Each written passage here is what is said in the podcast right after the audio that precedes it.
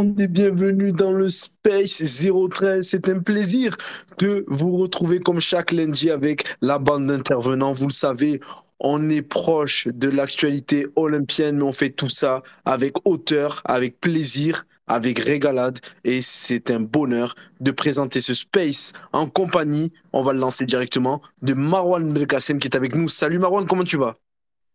Bonsoir à tous. Bah écoute, ça va très bien. Ça va très bien. Et, et, toi-même, Nordine? Très bien, un plaisir de t'avoir et de vous avoir sur le space. Et non, ça va, ça, ça va bien, ça va bien. Et, j'espère qu'on passera une bonne heure ensemble. On va continuer avec Michael Miché. Voilà, il a passé les paliers. Il a été très bon dans, dans, les précédents space et toujours de bonne humeur, avec l'humilité, des valeurs qui conviennent au Space 013. C'est ce qu'on veut et on a apprécié t'avoir. On a toujours t'avoir avec nous. Michael Miché est avec nous. Salut Michael, comment tu vas? Salut Nordine, merci pour, pour l'introduction. Bonsoir Merwan et bonsoir à tout le monde. Est-ce que tu m'entends, Michael? Je t'entends. Moi, je, je l'entends moins bien. Je ne sais pas si c'est ton cas aussi, Michael. Euh, ouais, non. Moins bien, moins bien pareil. Hein. Là, tu as, euh, désactivé ton numéro. Ouais, j'ai fait exprès parce qu'on on, m'a appelé en même temps. Est-ce que tu m'entends, Michel, Michael? Est-ce que tu m'entends? Ouais, ça y est, t'es revenu normalement avec une voix. Ouais, je, suis revenu avec toi et c'était un plaisir de t'avoir sur le space. Salut, Michael. Merci. Donc, comme je disais, bonsoir à, tout le monde. Merci pour cette introduction. Bonsoir, Merwan. Bonsoir à toi, Nordine.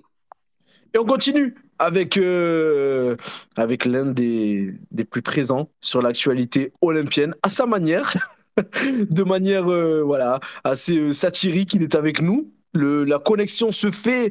On sent c'est compliqué lui aussi chez lui. Je sais pas s'il est, euh, s'il est à la maison, s'il est à l'extérieur. On, le voit dans le space, c'est parfait. Axel est avec nous. Salut Axel, comment tu vas? Axel, es-tu présent avec nous? Ah, bah, visiblement pas. c'est, tu vois, on a toujours, on donne toujours tout et on a toujours des débuts de space exceptionnels. Bon, on va laisser Axel se connecter tranquillement sur le space. En tout cas, on remercie 13013 de nous donner la possibilité de faire ces space comme tous les lundis. Le précédent space qu'a animé Marwan, le space de cette semaine après l'élimination de l'Olympique de Marseille face à Annecy est disponible sur Spotify. Donc n'hésitez pas à voilà, y aller pour ceux qui ne l'ont pas écouté. En tout cas, vous êtes présents, vous êtes nombreux à nous écouter comme souvent. Vous nous envoyez des messages, ça fait plaisir. N'hésitez pas à commenter ce space avec le hashtag space013. C'est le hashtag qui va nous référencer et surtout qui va nous permettre de placer directement les commentaires en haut du space pour qu'ils soient euh, plus facilement visibles afin qu'on y réponde. Car ici, on répond à tous les commentaires. Les gars, le temps qu'Axel se connecte, on va vous présenter les parties de ce space. Alors c'est parti pour la première partie. c'est parti, je vais annoncer les, quatre parties de l'émission. Partie 1, euh, débrief Rennes-Marseille. L'OM a-t-il montré sa force mentale hier en s'imposant à Rennes? Partie 2, fragile système. Oui, l'OM doit-il changer ses joueurs ou son animation? Ça, ce sera la partie numéro 2. Partie numéro 3, l'OM prend les Rennes. L'OM a 4 points de Monaco et de Lens. C'est un écart suffisant? Partie numéro 4, Strasbourg dimanche. Match encore piège au Vélodrome Point d'interrogation. On vous pose la question et n'hésitez pas à répondre, bien sûr, sur les sondages qui seront affichés. On peut même afficher le premier sondage. Donc, c'est parti pour la partie numéro 1. On va débriefer ce match, les gars, entre Rennes et l'Olympique de Marseille. Donc voilà, après deux défaites consécutives, je la compte comme défaite, c'est le match nul face à Annecy et la défaite au tir au but, la défaite euh, quelques jours avant en championnat. Euh, L'Olympique de Marseille s'est imposé 1-0 face au Stade Rennais, donc au Roison Park. Euh, les hommes du Gortudor ouvrent le score à la 57e minute de jeu par l'intermédiaire de Sean Kolasinac. Belle combinaison à 3 avec passeur under en passeur décisif. Voilà, Rennes a eu plusieurs occasions dans ce match, notamment une barre transversale d'Amin Gouiri. L'OM donc deuxième de cette Ligue 1 et distance Monaco et Lens. Septième victoire consécutive à l'extérieur de l'Olympique de Marseille, série en cours, magnifique série, victoire mentale ou pas, et Axel est avec nous, il pourra nous en parler. Salut Axel, comment tu vas? Salut les gars, comment ça va? Ça va très bien. Axel, j'ai l'impression que tu as posé le téléphone et que tu es à 10 mètres du téléphone, frérot. Ah, attends, tu m'entends Axel, voilà, respecte-nous, Axel, fais l'effort, approche-toi du micro, respecte, respecte le Space 03, c'est important, là, tu sais que c'est important. Ah, normalement, c'est bon. Ça En tout cas, c'est un plaisir de t'avoir. Comment tu vas? Ben écoute, ça va, ça va, ça va mieux surtout. Donc, euh, donc euh, non, non, ça va, content. On reprend un peu des Euh, couleurs. Je vais te poser la question, on va rester avec toi directement. Euh, on va faire un rapide hein, en une phrase et ensuite je vais vous laisser développer. Euh, pour toi, est-ce que l'OM a montré sa force mentale hier en s'imposant à Rennes, euh, Axel? Oui, quand même dans l'ensemble, oui. Après, c'est toujours dépendant du, du résultat et je trouve que ça aurait pu tourner différemment aussi. Donc, euh, donc c'est facile à dire en, ayant gagné ce, ce match-là. Après, je pense que si t'es mené à la mi-temps, c'est pas non plus forcément un scandale et, et peut-être qu'on serait pas en train de dire ça, mais au final, euh, au final, on a fait ce qu'il fallait faire, ça a bien tourné et, euh, et sur ce match-là, je pense que c'était déjà le déjà le plus important. Marwan? Dans une certaine mesure, oui, euh, parce que euh, on voit bien que l'OM n'a pas rompu face à Rennes, mais euh, la prestation du moins que j'ai vue, à recontextualiser évidemment, c'était pas forcément non plus euh, voilà, la preuve d'une équipe qui, qui est véritablement sûre de ses qualités. Vas-y, Mickaël. Euh, pour être un petit peu pointilleux, moi je dirais non, et je le retournerai en disant que l'OM a montré qu'il n'était pas mort sur cette deuxième partie de saison. Ok, ouais, donc euh, globalement, vous n'êtes pas vraiment, on va dire, pas satisfait, mais pour vous, c'est pas vraiment euh, la force mentale. Euh, en tout cas, il y a eu hier des, des déclarations, euh, voilà, des déclarations notamment de, de Valentin Rongier qui dit on était motivé pour ce match. De toute façon, il y avait d'autres issus qu'être concentrés et concernés à 200%. Je pense qu'on a tout donné. Voilà ce que dit euh, Valentin Rongier. Il y a, Igor Tudor voilà, qui dit qu'il y a une pression particulière euh, jouée pour l'OM et spéciale après l'élimination en Coupe de France, venir ici, donc à Rennes, et obtenir la victoire a beaucoup de valeur. Nous souhaitons réagir car lorsque vous passez une semaine comme la nôtre, soit on s'arrête et on pleure, soit on réagit. Je suis très fier des joueurs. Gagner à Rennes n'est facile pour personne. En soi, Igor Tudor, il a raison. Il est bon, il est dans son droit, dans, sa communication, il a raison. Mais vous, voilà, pourquoi, pourquoi Vas-y, expliquez-moi, euh, Marwan, on commence avec toi. Pourquoi Ouais, c'est c'est ambivalent parce que dans le même temps, il t'explique que l'OM fait une saison fantastique, puis euh, de l'autre, il t'explique que pendant la semaine, euh, euh, c'était pas facile et qu'il fallait réagir. Mais si véritablement tu fais une saison fantastique, t'as pas à réagir, tu es simplement dans la continuité. Et je trouve en tout cas que, et on le voit de toute façon avec la, réaction au sifflet final, que Igor Tudor était un homme soulagé, tout simplement parce qu'il y avait beaucoup de choses qui s'étaient accumulées autour de l'équipe. Et je pense à juste titre, certes, c'est Marseille, on en fait beaucoup parfois. Euh, mais en tout cas, je trouve que la prestation, elle a dénoté quand même d'une certaine peur, parce que Rongier dit que l'équipe a tout donné, mais sincèrement, si ça ne tient pas à la, au caractère maladroit de la prestation rennaise, un peu sans caractère, si, si ça concrétise la domination en première période, bah, peut-être que tu n'as pas le même discours en fin de match et que tu analyses le résultat autrement en disant, bon, bah voilà, euh, l'OM n'a pas su réagir. Au final, c'est très bien, ça gagne. Mais moi, je suis pas forcément d'accord. Je trouve qu'on n'a pas rompu. Et comme Michael euh, l'a dit, j'ai pas osé euh, l'aborder dans ces termes-là. Mais oui, l'OM euh, n'a pas montré qu'il était en vie, mais simplement qu'il n'était pas mort. Donc, euh, en tout cas, du moins sur cette prestation-là. Mais dans le même temps, et dans le même temps, et je termine sur ça, euh, pour moi, c'était difficile d'espérer mieux compte tenu du, du, de la force mentale de cette équipe qu'on connaît assez faible. Et je pense en tout cas qu'on verra sans doute un autre visage sur les matchs à venir. réponds, réponds, Michael, allez-y, les gars, allez-y. Non, non, mais dans la continuité de, de ce qu'a dit Marwan, moi c'est aussi pour ça que, que je considère que, hum, qu'il y a encore un palier pour pouvoir dire que l'OM a montré de la force mentale. Je pense que l'équipe, elle a montré qu'elle était capable de réagir, mais ça, en soi, on le savait déjà. Euh, elle l'avait fait notamment après l'élimination euh, en, Ligue des Champions et, les quelques défaites qu'il y avait eu dans, la foulée avec Lens et, Paris, de mémoire. Euh, voilà, moi sur le match d'hier, j'ai plus eu l'impression de voir, au moins dans un premier temps, en tout cas, une équipe qui ne voulait pas perdre le match plutôt qu'une équipe qui voulait le gagner. Et c'est ce qui me, fait avoir ce petit bémol. Ils ont montré que, que, la volonté de repartir de l'avant était là. Euh, il y a eu plus d'efforts dans, dans, dans, les courses. Maintenant, encore une fois, je trouve que pour pouvoir dire que l'OM euh, a montré sa force mentale, il aurait fallu retrouver les, le contenu et les prestations de début de saison. Et pour moi, sur le match d'hier, on n'y est pas forcément. Tu dis que l'OM a voulu, a voulu a, a joué pour jouer le nul euh, hier J'ai mal compris. Non, non, moi, c'est exactement la sensation que j'ai ouais, sur, sur le, le, une bonne. Vous êtes d'accord avec ça, les gars match. Euh... Axel Axel, Axel vas-y. Ouais, ouais, moi je suis d'accord. Avec... Enfin, en fait, je sais pas comment te dire, mais je trouve que c'est un match quand même qui était équilibré, qu'on a, qu'on a quand même pas mal subi en première mi-temps et que, et que ça tourne bien. Donc il y a de la com, il y a ce discours-là.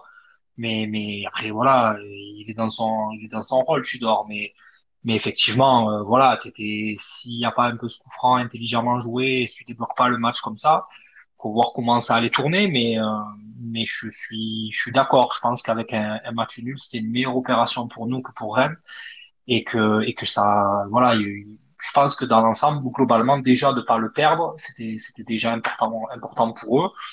Et, et avant le but, ce qu'on a ce qu'on a montré ce qu'on a montré pendant presque une heure, c'était pas c'est pas flamboyant non plus. Hein. Donc après, tu tu gagnes le match, t'as ce t'as ce discours là. Mais, mais voilà, attention, ça aurait pu vraiment, vraiment basculer de l'autre côté. Euh, et, je trouve même qu'on a tremblé au final quand même jusqu'à la fin. J'étais pas très, très confiant, donc, euh, donc attention. Dans la qualité de la prestation, je suis, je suis d'accord avec vous, mais pas dans les intentions. Voilà, c'est ça, Là, on parle d'intention, pas de qualité. Euh, Marwan, vas-y, pardon. Ok, ben, dans la qualité, oui, je suis d'accord avec vous. voilà, ça donnait l'impression que c'est une équipe, une équipe pardon, qui jouait le nul. Mais dans les intentions, moi, j'ai vu un Igor Tudor assez agité sur le compte touche, qui, qui en tout cas pensait que son équipe, du moins, donnait cette impression euh, que son équipe ne, se donnait pas à fond et que derrière, il avait beaucoup de, à faire de micromanagement sur le côté en reprenant les joueurs individuellement parce que ben, dans les intentions, c'était, c'était mauvais. Et preuve en est, en fait, cette sortie de Gendouzi à la mi-temps qui, pour moi, en tout cas, symbolise un peu ça. Un joueur assez perdu, assez hagard sur le terrain. Et j'ai l'impression qu'en fait, euh, enfin, du moins, c'est ce que je vois dans les équipes où il n'y a pas de leader.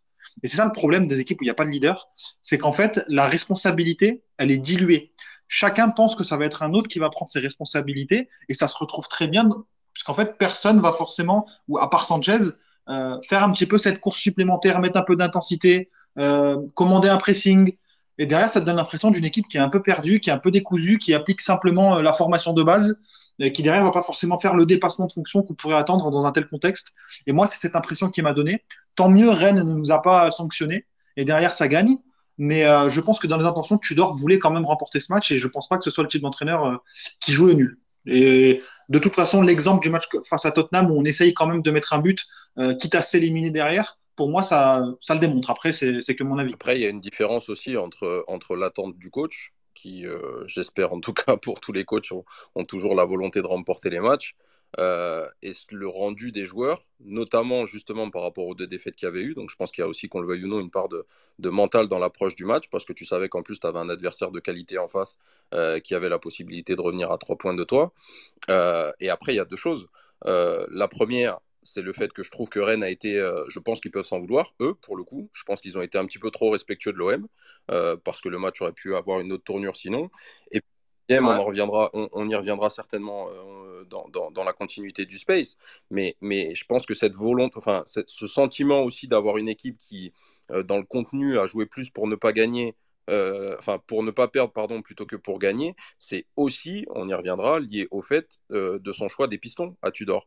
Je pense que le même match, avec les mêmes intentions, mais avec Nuno Tavares à gauche, pourtant il n'a pas été très bon, mais en tout cas à gauche et Klaus à droite, je pense que le match est aussi différent.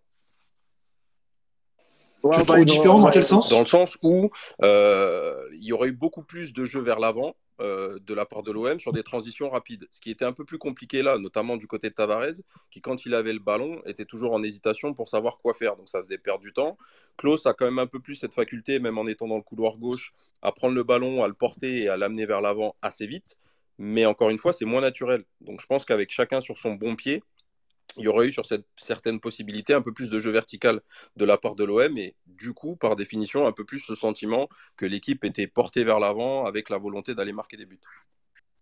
Nika, tu, tu, vas développer cette partie, tu vas continuer de développer dans la deuxième partie, parce que hum, par rapport, euh, juste rapidement, hein, par rapport à, au match d'hier, c'est très important, donc on va, on va, on va, hum, on va rapidement basculer sur la deuxième partie. Juste avant ça, euh, euh, de manière globale sur les intentions, euh, vous avez tout dit, vous avez tout dit, fait, dans le sens où vous avez pu euh, exprimer votre pensée. après, on fera vos tops, vos flops, on, fait, on, fait, on, on fera, on va dire, les notes individuelles ça sera plus dans, dans, dans la deuxième partie.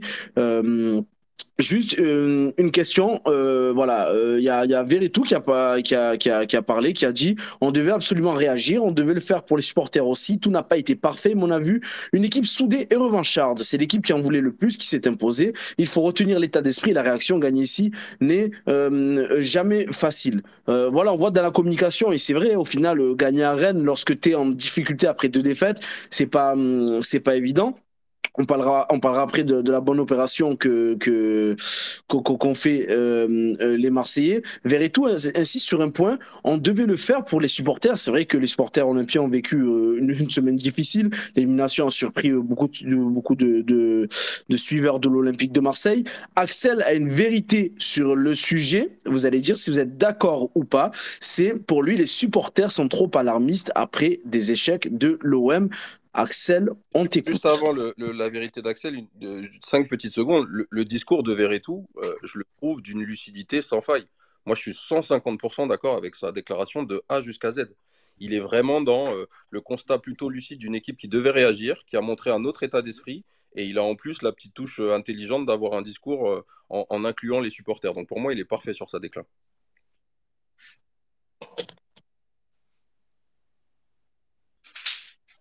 Axel, c'est parti. Non, donc par rapport à ce que tu as dit, une précision, c'est que je parle bien des réseaux, notre ambiance, ça se ressent pas forcément sur euh, sur. Euh, Attends, t'as bugué. T'as bugué, on va la refaire. Est-ce que, euh, est-ce que, est-ce que Marwan, tu l'entends, Axel? Alors, il a bugué au début, mais après, ça allait.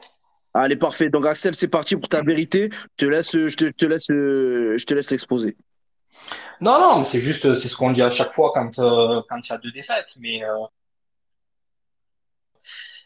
mais oui, tu as l'impression que c'est un peu le feu sur euh, notamment sur les sur les réseaux et c'est un peu fatigant parce que les j'ai quand tout le monde le Coupe de France et évidemment que c'est c'est une honte énorme et ça fait beaucoup des éliminations de France contre des équipes de division inférieure. Après voilà, je pense qu'il faut il faut essayer de garder un peu de lucidité et c'est vrai que, et c'est vrai que voilà, c'est un peu, c'est un peu phénoménal et c'est un peu fatigant à quel point on peut tout jeter vite. Je m'inclus, je m'inclus dedans. Mais on voit des, voilà, on voit des choses incroyables. On, on a l'impression que c'est le, c'est, c'est toujours, en fait, tous les six mois, c'est le pire match de l'histoire du club. C'est le pire effectif que tout le monde n'a jamais connu. Euh, Tudor, c'est, c'est Philippe Troussier. Alexis Sanchez, c'est, euh, c'est Cyril Chapuis, mais avec une moustache. Euh, le club, dans deux ans, il va descendre en, en troisième division. Et voilà, et je pense qu'il faut garder un peu de lucidité. Il y a eu beaucoup de bonnes choses. Euh, là, il y a eu une désillusion qui a été, qui a été terrible. Évidemment que c'était, c'était un trophée qui était à portée de main, donc c'est une frustration terrible. Après, voilà, globalement, la saison, il y a eu beaucoup de bonnes choses. C'est une tâche euh, qui va être énorme, mais je trouve que voilà, il faut un peu aussi garder un peu de, de sang-froid je pense qu'on peut finir bien, que ça peut être une belle saison. Après, bien sûr, c'est une frustration terrible de, de, de, la Coupe de France. Ça va, voilà, ça va marquer et il faudra pas l'oublier. Mais voilà, faut se calmer un peu, ça va aller. Et je pense qu'on est encore, encore en mesure de, de voir quand même de, de, bonnes choses et de bien finir la saison. Voilà, on va pas reprendre au mois d'août. Hein. Il y a des matchs encore et des matchs intéressants. Marwan? Est-ce que tu es d'accord avec ce qu'a dit Axel D'accord, d'accord parce qu'évidemment, euh, comment ne pas être d'accord avec le fait de avec le fait de, de, garder, de garder sa tête froide pardon, euh, lorsqu'il peut y avoir des déconvenus qui, qui, font mal sur le plan émotionnel, et puis plutôt regarder ça euh, avec de la hauteur, et j'en parlerai euh, dans ma vérité lors de la troisième partie. Mais tout de même, moi, je trouve que, euh, moi, au contraire, je trouve les supporters plutôt gentils. J'ai même lu, par ailleurs, dans cette démarche un petit peu de réhabilitation derrière la, la victoire face à Rennes, que c'était peut-être la meilleure saison de l'histoire moderne de l'Olympique de Marseille euh, certains m'ont aussi dit que euh, sur le plan comptable, parce que c'était la meilleure saison à l'extérieur euh, et que sur le plan en, en, termes de points, c'était sur l'une des meilleures saisons de l'Olympique de Marseille. Alors, en fait, on peut pas forcément se plaindre. mais déjà, moi, je trouve qu'une saison, ça, ça, ça s'analyse systématiquement en fonction bah, du déroulement de celle-ci. Qu'un classement et les points que tu prends, c'est relatif à la concurrence et que les matchs, on les voit. Euh, voilà, pour parler avec plusieurs spécialistes, que ce soit euh, des gens que je connais ou, lire des articles, etc., etc. Moi, je trouve que, euh, puis même en tant que supporter, en tant que personne qui a des yeux et un raisonnement pour, pour se faire un avis, je trouve que l'agacement au terme de cette semaine, il était tout à fait compréhensible, d'une part parce que tu ne perds pas de n'importe quelle manière face à Paris au Vélodrome, tu perds en étant petit. Euh, face à Annecy, là pour le coup, tu as cette vanité ou du moins ce, ce manque de, lecture du contexte où en fait tu dois simplement enfoncer le clou au Vélodrome à la maison devant un public qui t'a suivi toute la saison et une Coupe de France que tu n'as pas depuis 1989. Donc derrière, qu'il y ait du mécontentement et qu'il y ait des critiques, je trouve ça tout à fait normal. Et aussi, je trouve qu'il y a un petit peu de complaisance déjà dans le contenu. On dit souvent que l'OM a été un rouleau compresseur. Sincèrement, je trouve que ce n'est pas le cas cette saison. Euh, voilà, on a été bon, dans beaucoup de matchs, il n'y a pas de souci là-dessus. Mais l'OM n'est pas un rouleau compresseur qui écrase ses adversaires systématiquement et qui derrière, bon ben, quand on quand on gagne pas face à Lens à l'aller, c'est la faute à pas de chance ou, ou quoi ok, c'est qu'on applique ce raisonnement à, chaque match sans jamais rien remettre en question euh, et surtout pas l'élimination à une piteuse quatrième place en, en, Ligue des Champions, puis quand ça arrive en Coupe de France, c'est pareil, puis en Ligue 1, c'est pareil, en disant bah ah, c'est dommage, on est devant en termes d'expected goals. Moi, je pense que certes, il ne faut pas non plus tout jeter à la poubelle. Et comme j'ai dit, j'en parlerai tout à l'heure parce qu'on est quand même à une deuxième place qui est extrêmement importante pour le club. Mais d'autre part aussi, il faut aussi qu'on se rende compte que c'est l'Olympique de Marseille, c'est le plus grand club de France. C'est là où l'exigence doit être la plus forte parce que le, le public, lui, il est là à chaque match, d'accord? Les joueurs passent, le public reste, l'institution reste. Ça peut paraître impensif, mais voilà, il faut quand même le rappeler. Euh, et moi, je trouve que euh, la critique de Tudor aujourd'hui, la critique un petit peu de, ce qu'on a sur le terrain, elle est très dure à faire simplement parce qu'en fait, on a tellement été habitué à manger notre pain noir ces dernières années que sous prétexte qu'on a été nul, on doit se satisfaire de parfois être médiocre. Et moi, je suis pas forcément d'accord avec ça, même si évidemment, il convient de rappeler qu'on est peut-être en course pour être euh, euh, en Ligue des Champions de manière directe pour la, deuxième année euh, consécutive. Et ça, c'est une performance inédite depuis des années. Donc certes, voilà, il faut pas tout jeter, mais dans le même temps, on a le droit d'être exigeant parce que c'est avec, l'exigence que le niveau il, contribue à s'élever, qu'on contribue de faire un, ce club un, ben, un, club un peu plus élevé. Et si on n'avait pas eu cette exigence, peut-être que la révolte décifrée, comme on l'appelle, peut-être que euh, disons la colère des supporters n'aurait pas eu lieu, et peut-être qu'on aurait toujours une direction qui ne conviendrait pas aux ambitions qu'on a pour ce club. On va rester sur l'exigence, Marwan. On a une question euh, de, euh, du FC Tudor qui nous demande, question pour Marwan, petite analyse de la calvitie naissante et bien entamée d'Amin Gouiri. ah. Amin Gouiri, c'est très très dur parce que, enfin, c'est plutôt facile. Il a une calvitie, mais en fait, il lutte énormément. Euh, on voit qu'il se fait des contours assez nets, qui masquent un petit peu le fait que ça recule parce qu'il laisse pas forcément les zones où, enfin, les zones qui sont en, endommagé, pardon, il va les traiter rapidement par un petit passage de coiffeur. Mais non, en 2-3 ans, là, on voit clairement que le recul est net. Le pauvre, il a 22-23 ans. Moi, sincèrement, encore 2-3 ans, et à mon avis, les dégradés, ils feront plus illusion. Hein. Tu penses que, allez, saison 2025-2026, c'est fini? On est sur du C'est compliqué. S'il n'y a pas un petit passage en Turquie comme Ter Stegen euh, ou au Black, ça va être, ça va être dur. Merci Marwan de cette analyse. parce qu'il a répondu premier degré et, je, te jure que ça marche en plus. On va continuer avec un commentaire de Chevalier Ross qui nous dit on est une jeunesse qui veut soulever un trophée, s'identifier un trophée. On est on est, on est dans le dur, mais avec tout l'investissement de cette jeunesse pour l'OM au Vélodrome à l'extérieur, on en a marre de souffrir. Voilà ce que nous dit euh, euh, Chevalier Rose. Donc voilà, ça rejoint un peu euh, ce que dit Marouane dans l'exigence qu'on doit placer au club euh, olympien. Les gars, on va passer à la, à la deuxième partie. C'est parti pour le, le fragile système. Donc euh, voilà, il y a eu une, une déclaration euh, d'Igor Tudor. On lui a posé la question sur les fameux pistons dont parlait Michael lors de la première partie. Donc déjà, on va vous poser la question, l'OM doit-il changer son système Déjà, voilà, ça c'est la, c'est la question qu'on va vous poser en partie numéro 2. Quand on dit système, entre parenthèses, on met bien joueur et animation. Le sondage de la partie 1, c'est le sondage général du Space. Donc l'OM a-t-il montré qu'il a des ressources mentales? Ça, on dira le vote à la fin du Space. Continuez à commenter avec le hashtag Space013 et, et euh, on lira vos commentaires. Donc, euh, Igor Tudor lui a posé la question, pour quelle raison avez-vous inversé Klaus et Tavares en tant que piston Il dit c'est lié à notre pressing et à notre organisation défensive.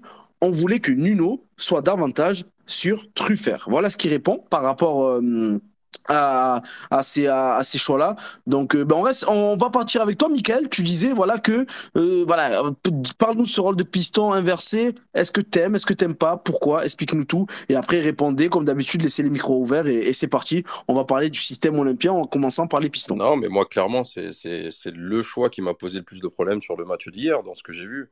Euh, déjà, euh, j'ai un petit peu de mal avec cette exclusivité des, joueurs sur les faux pieds, sur les postes de milieu offensif excentré, mais alors sur un poste de piston, c'est pour moi encore plus incompréhensible.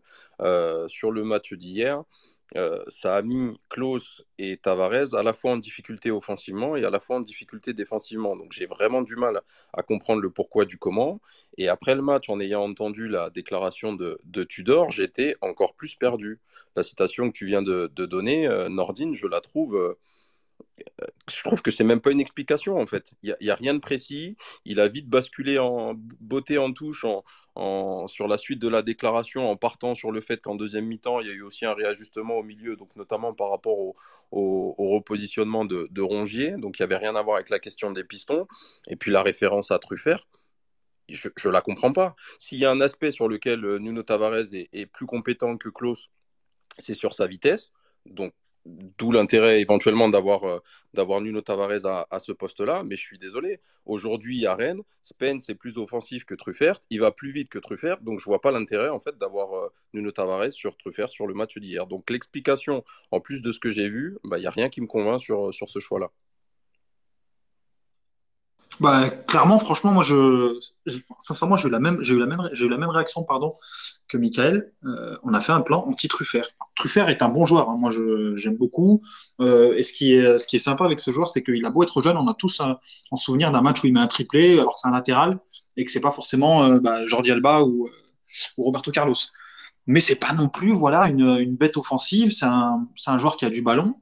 Mais sincèrement, inverser, enfin du moins en fait pour moi, je réfléchis simplement, je me dis qu'en fait le ratio euh, bénéfice-risque sur le coup, je le trouve négatif parce que bah, comme l'a dit Mickaël, tu t'empêches sur le plan ballon d'être beaucoup plus dangereux que tu n'aurais pu l'être contre Rennes. Et derrière, en fait, tu perds beaucoup parce qu'on l'a vu qu'en termes de repères, Tavares, il était un peu perdu. Il savait pas vraiment comment coulisser. Euh, j'ai quelques souvenirs en, première période avec Balerdi, c'est assez compliqué sur le côté où ils ne savent pas forcément comment suivre le porteur de balle quand il repique dans l'axe. Euh, c'est assez dur. Euh, déjà que de base, Tavares n'est pas forcément un joueur intelligent. Si en plus tu vas le repositionner sur le côté opposé, sincèrement, c'est très dur. Et pour moi, c'est aussi Jonathan Klaus le problème dans ces cas-là, parce que certes, Klaus est un joueur plus intelligent, il a fait des bons matchs cette saison euh, sur son côté opposé. Je crois qu'à Auxerre, c'était pas mal déjà.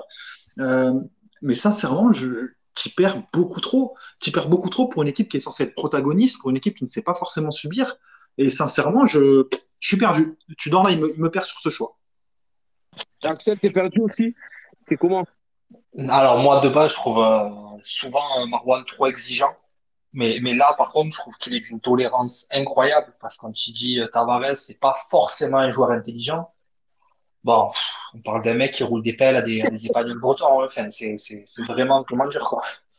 Donc euh, non, non, mais il est, il est stupide euh, et, sinon voilà, dans le, dans le fond de l'histoire, euh, non, je suis d'accord avec eux à 300%. Je pense qu'on a voulu s'adapter à, à Truffert, à Doku, à je sais pas, mais mais ok, parce que c'est Rennes et que et que je trouve que ça n'a pas forcément marché, mais on a on a gagné. Mais mais non, non, non, là par exemple, tu vas jouer Strasbourg faut pas déconner. Tu, tu, voilà, tu joues sur tes forces. Klaus, il joue à droite. Et, euh, et voilà. Et pour moi, ça n'a pas marché. Et on a vu que même par moments, je trouve qu'ils ont même manqué d'automatisme. Parce que Mbemba, il a l'habitude d'avoir Klaus à côté de lui. Il veut décaler Tavares. Ils se comprennent pas. C'est pas tout à fait pareil. Ils ont moins l'habitude.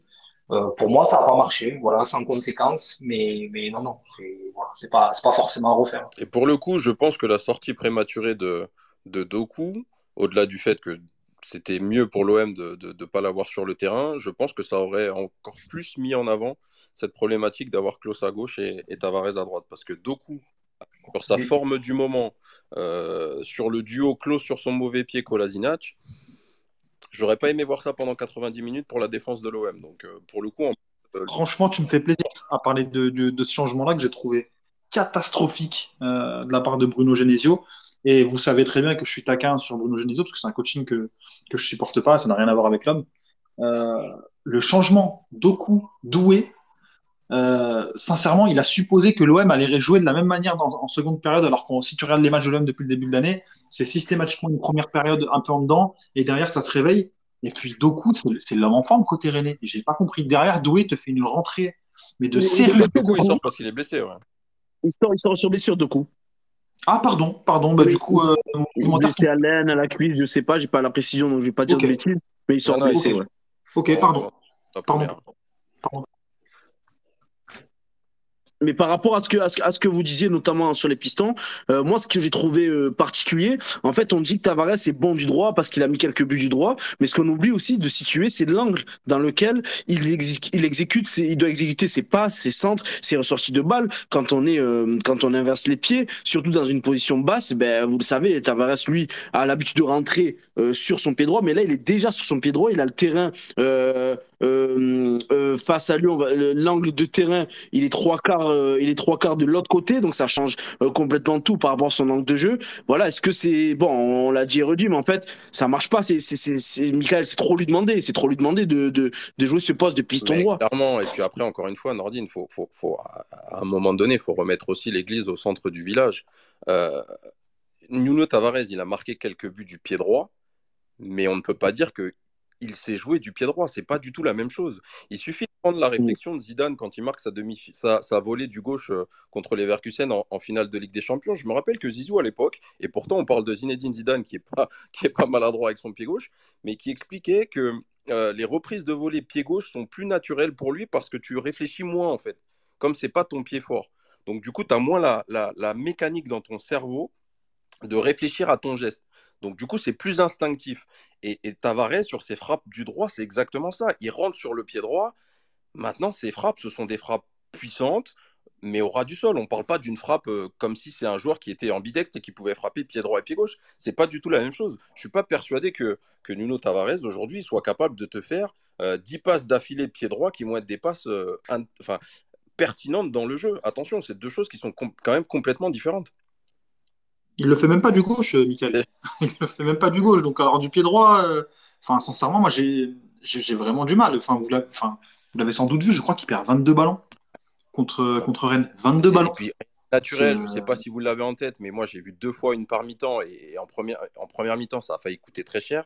Il est sur le couloir droit, il rentre intérieur et il te met une passe enroulée qui arrive jusqu'à Kolasinac, qui est obligé de la jouer en une touche parce qu'il est pressé il a fait la même en deuxième mi-temps, ça aurait pu avoir des conséquences désastreuses. Il a fait une passe qui a traversé le terrain de manière euh, sur la largeur. C'est de la folie furieuse. C'est très, très, très, très compliqué, sincèrement. Moi, enfin, moi, il y a un truc que je comprends aussi pas par rapport à cet inversement, c'est euh, pourquoi est-ce qu'on s'entête avec Nuno Tavares alors qu'on a Caboret qui, euh, qui, qui est sur le banc? Euh, que je trouve pas incroyable depuis qu'il est à l'OM. Moi, j'aimais beaucoup à 3. J'aimais beaucoup, beaucoup. Je trouve que euh, il n'a pas forcément réussi à s'adapter au contexte, au grand club, que peut-être mentalement c'est compliqué. Euh, mais sincèrement, je trouve qu'il a fait des bonnes rentrées dernièrement. Et je trouve que c'est pas un manque de respect parce qu'on est toujours dans la gestion du, coaching. Mais en tout cas, je trouve que Caboret aurait pu mériter mieux en termes de, de traitement par, par Tudor sur le plan sportif par rapport, j'ai pris les gars par les, les dernières victoires hein, olympiennes, sans compter bien sûr celle d'hier à, Rennes. Euh, par rapport à, à, à, ces pistons, après on va parler euh, rapidement aussi de, de, du rôle de, de, de Gendouzi. Euh, voilà, face à Toulouse, c'était donc Klos à, à, droite et Tavares à gauche. Euh, face à Clermont, euh, la victoire là-bas, clairement, c'était Under à droite et Klos à gauche. Et la victoire face au PSG en, en coupe, c'était donc Klos à, à droite, pardon, et Kolasinac à gauche. Euh, voilà, parce que Rongier avait cette position, euh, était un peu plus bas, avait cette position euh, plutôt libre, enfin marquage individuel, donc il était plutôt défenseur central. Donc voilà, il euh, euh, y, a, y a jamais eu Tavares à droite. Donc certes, comme l'a dit Axel, on l'a eu hier, mais bon, ça, c'est pas signe de, de, de, de, fiabilité. Donc voilà, sur les derniers systèmes de l'OM, on va rester sur la défense rapidement parce que euh, justement, euh, a, une vérité. Il nous dit, voilà, tout simplement que Kolasinac est incontournable dans le 11 marseillais. La vérité de Michael Michel. Eh oui, ma vérité, je suis le premier surpris. Euh, elle est sur Kolasinac parce que c'est un, un, garçon qui arrivait un peu de nulle part en janvier l'année dernière. Il venait compenser le départ d'Amavi. il sortait six mois plutôt compliqué à Arsenal. Il avait joué que deux rencontres de première ligue libéré de son contrat par, euh, par les Gunners, il s'engage un an et demi avec l'OM. Et si je pousse le trait même volontairement un peu plus loin, euh, bah, plus connu lors de son passage en Angleterre pour, euh, pour avoir repoussé courageusement une agression au couteau que, que pour ses, ses performances sportives. L'année dernière, il a une deuxième partie de saison qui n'est pas facile non plus. Il est plus souvent remplaçant que, que titulaire, avec des contenus au mieux, on va dire, quelconques. Et puis, cette année, après un démarrage en douceur, moi, je trouve qu'il est devenu incontournable à cette équipe. depuis l'après-Coupe du Monde, il a été dans le 11 de départ de toutes les rencontres de Ligue 1, sauf une fois, tiens, tiens, euh, c'est la défaite face à Nice. Petit lien de cause à effet, j'en sais rien, mais en tout cas, c'est le cas. Euh, et depuis, je le trouve très régulier dans ses bonnes performances. C'est un des seuls à toujours mettre de l'impact défensivement. Et en plus, bah, cerise sur le gâteau, je trouve qu'il est plutôt adroit dans son utilisation du ballon.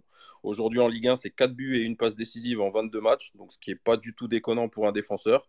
Et malgré sa très bonne euh, expérience européenne, on oublie qu'il n'est pas si vieux que ça. Il a 29 ans. Donc pour moi, pour cette fin de saison, je le vois comme un indispensable de la ligne défensive, que ce soit axe gauche dans la défense à 3 ou dans mon idéal à moi, si tout l'effectif est, complet, ben justement, euh, Marwan parlait de, de Caboret. Moi, j'aimerais voir Colasinac sur ce poste de, piston gauche avec Klaus piston droit. Axel, d'accord avec ça? Euh, d'accord, euh, oui, avec à peu près à peu près tout. Il a tout dit. Je suis d'accord avec lui complètement. Après, juste, je le préfère quand même dans les dans les trois dans les trois centraux. Je trouve que effectivement, qui, qui apporte de l'impact, qui apporte plein de choses, fait qu'il est très bon. Je l'imaginais pas à ce poste-là. Par contre, je le préfère là que dans les que dans les pistons, ou euh, surtout là où on va avoir quand même beaucoup de matchs contre des équipes euh, relativement abordables. Euh, je préférerais voir des joueurs quand même un peu plus créatifs, avec voilà, qui peuvent peut-être apporter un peu plus offensivement. donc je préfère voir Klaus, je préfère voir éventuellement Under. Euh, Tavares, malgré tous les, les défauts, euh, les défauts qu'il peut avoir. Euh, voilà, je le préfère dans les trois derrière, mais après, euh, dans, le, dans le fond, je suis complètement d'accord avec lui et je pense qu'il a c'est complètement imposé. Puis, contrairement à, d'autres, il n'a pas, il a pas 30 buts derrière lui qu'on peut lui reprocher, qui nous ont coûté très cher. Donc, donc au final, il est, il est fiable, il fait le boulot, il apporte beaucoup. et voilà, surtout à ce poste-là où je l'imaginais pas forcément, et, et, il est très bon. Je suis complètement d'accord, complètement d'accord avec Michael. Euh, Axel, l'a très bien dit aussi. Je pense que euh, ça se tient très bien, Kolasinac piston gauche, euh, pour toutes les raisons qu'il a citées. Techniquement, sincèrement, c'est fiable et je trouve que offensivement, il n'est pas du tout en reste. c'est un joueur qui arrive à combiner, à, à, dédoubler sur le côté gauche, à se projeter. Preuve en est encore que ce soit sur coup de pied arrêté ou dans le jeu, il a marqué à plusieurs reprises dans ces différentes situations. J'ai une question pour Michael. C'est que du coup, si tu décales Kolasinac en piston, c'est quoi ta défense titulaire type à l'OM derrière les trois? Tout le monde est à, 100%, c'est Bailly, euh, Bailly, Mbemba et Gigot pour moi. D'accord, donc pour toi, pour toi Bailly, c'est pas encore cramé euh, par rapport à ses, ses prestations, euh, ses suspensions et aussi peut-être le fait qu'il ne joue plus aussi pour, pour ne pas que bah, la clause se lève? Sans, sans, être péjoratif pour une deuxième partie de saison en Ligue 1, pour moi, s'il est encore une fois dans, dans, dans dans toutes ses facultés physiques. Je, c'est pour moi un garçon qui est au-dessus de la Ligue 1 en termes de qualité pure. Alors après, effectivement, ce qu'il a montré depuis qu'il est arrivé, on peut avoir d'énormes interrogations sur, sur lui. Mais euh, voilà, moi j'estime qu'aujourd'hui. Euh, tu l'expliques comment d'ailleurs euh, ne, ne se base même plus sur lui, euh, bah, ne serait-ce que pour. Tu vois, par exemple, on aurait pu se dire que Balerdi puisse aller faire un petit tour sur le banc bien mérité après euh, des prestations euh, vraiment mauvaises depuis, depuis quelques semaines. Parce que je pense que Tudor, il est, il est comme nous, en fait. il se dit qu'il y a, à l'heure actuelle un manque de fiabilité dans, dans, dans Eric Bailly. Aujourd'hui, quand tu l'alignes, tu te poses la question de savoir déjà s'il va terminer le match, donc ce qui est problématique, encore plus pour un joueur défensif. Mm. et je pense que ça joue. Aujourd'hui, dès qu'on parle de Bailly, moi-même le premier, ma première réflexion, c'est de dire s'il est à 100%. Il n'y a aucun autre joueur pour lequel je dis ça. Euh, mais dans bah, l'inconscient, euh, tu te dis, bah, c'est un garçon qui, depuis des années, n'enchaîne pas les matchs. Et là, forcément, ça n'a pas été le cas non plus depuis qu'il est arrivé à l'OM. Alors, en plus, il y a eu euh, la suspension qui n'a pas, pas aidé les choses. Mais, mais voilà, j'ai en tête le match où, contre Tottenham où on tente le coup de le mettre en, ah début de match et qui sort au bout d'une dizaine de minutes. Bon, bah voilà, c'est un peu le reflet de, de malheureusement de sa saison à, à l'OM. Mais tu sais pourquoi je suis encore plus inquiet? Euh, Tout ce que tu dis, c'est factuel, il hein, n'y a pas de souci. Hein. En fait, pour moi, je me dis que même à 80%, même à 70%, même à 60%, je préfère avoir Bailly, par exemple, que, que, d'autres joueurs en défense centrale. Euh, même s'il n'est pas aussi bon que ce qu'on a pu voir, bah, ne serait-ce que contre Tottenham sur le début de match, sur d'autres matchs où il a été excellent quand il a pu jouer. Euh, mais, parce que... Là, tu vois, je, me dis qu'il est en pleine possession, enfin, du moins qu'il est revenu, qu'il est revenu de suspension que physiquement, euh, bon, il est peut-être peut pas au top, mais que ça commence à revenir. Il ne prend même plus de minutes en sortie de banc. Non, euh, mais, mais, je, te, rejoins complètement dans le sens où, euh, où même à 60 ou 70%, encore une fois, en termes de qualité pure, c'est peut-être même, je vais, je vais peut-être aller loin hein, pour certains, mais c'est pour moi peut-être même meilleur défensivement que, que Chancel Mbemba. Dans, dans ce qu'il est capable de faire. Après, il ne faut pas non plus tout oublier et, tout mettre sur le match du Paris Saint-Germain. Ce jour-là, on peut mettre beaucoup de défenseurs européens face à ce Mbappé-là, ça aurait été compliqué. Donc ça, je le mets un tout petit peu à part. Mais, mais si on fait le, le, constat de tous les matchs où Bailly a joué, euh, je, lance le défi de trouver euh, le nombre d'erreurs de, qu'il a faites qui ont pu amener des buts ou quasiment des buts depuis a, quand il a joué en fait. Hmm. on va juste avancer rapidement sur, euh, le match. Euh, il y a le débat, voilà, euh, il y a le débat Gendouzi qui cristallise un peu les supporters marseillais. On le voit sur les réseaux sociaux, les commentaires. il a été remplacé à la mi-temps par Malinowski. Est-ce que, voilà, l'équipe type, c'est du coup sans, sans, Gendouzi Comment l'OM doit finir la saison en championnat?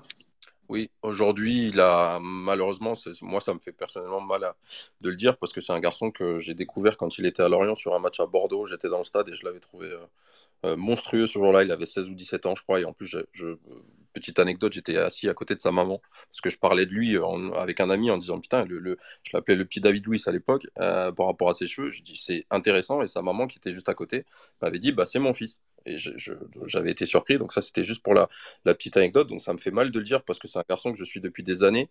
Mais aujourd'hui, et là aussi, je le, dis d'autant plus facilement que j'avais énormément de mal avec tous les deux en début de saison.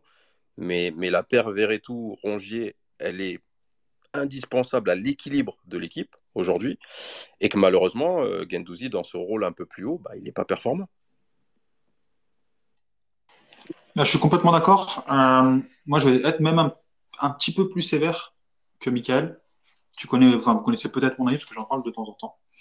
Euh, déjà, on va, on va partir du contexte. Effectivement, Gendouzi, il est, en dedans et je trouve que c'est dans l'attitude qui est problématique parce que je pense même pas qu'il lève le. En fait, j'ai l'impression que c'est un fantôme sur le terrain.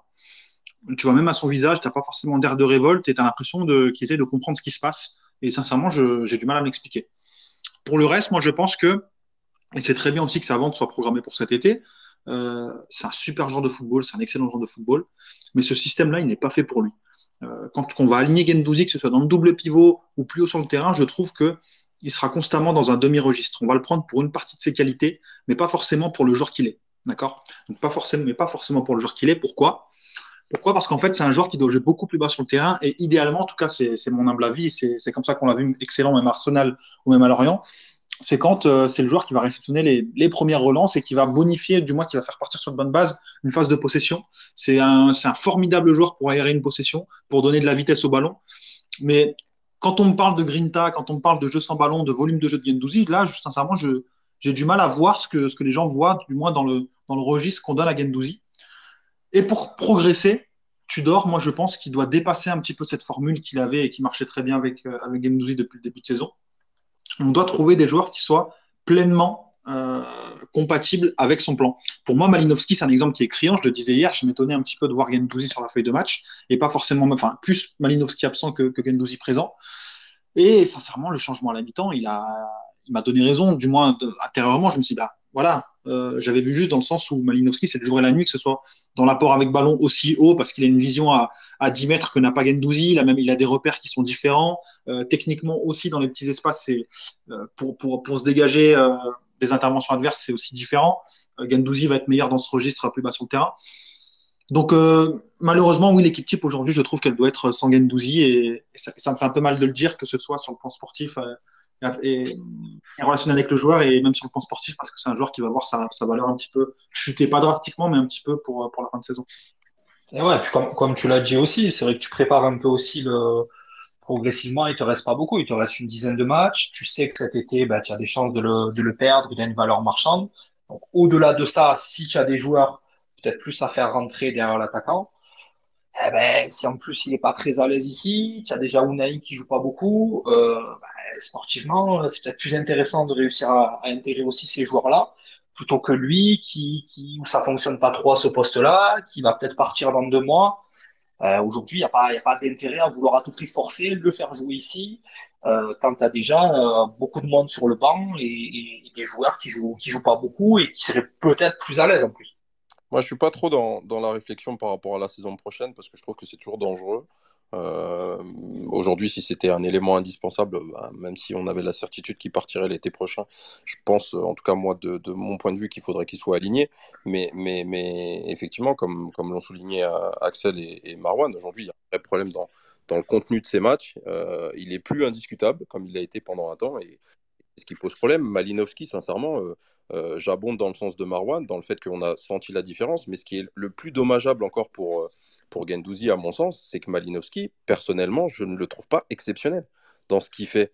Mais par contre, il est beaucoup, beaucoup plus utile aujourd'hui à l'équipe que, que Gendouzi parce qu'il connaît ce rôle-là, qu'il se déplace dans, dans ce qu'il faut et qu'il arrive à être dans des zones euh, et à utiliser le ballon de manière efficiente pour l'équipe, ce qui n'est pas le cas de Gendouzi. Et pourtant, encore une fois, je me répète, mais je trouve que les, que les, les performances de, de Malinowski sont bien en dessous de ce qu'il est capable de faire et de ce qu'il a montré à, à l'Atalanta hier, pardon, Michael, j'ai trouvé particulièrement intelligente. Tu as parlé d'efficience chez Malinowski.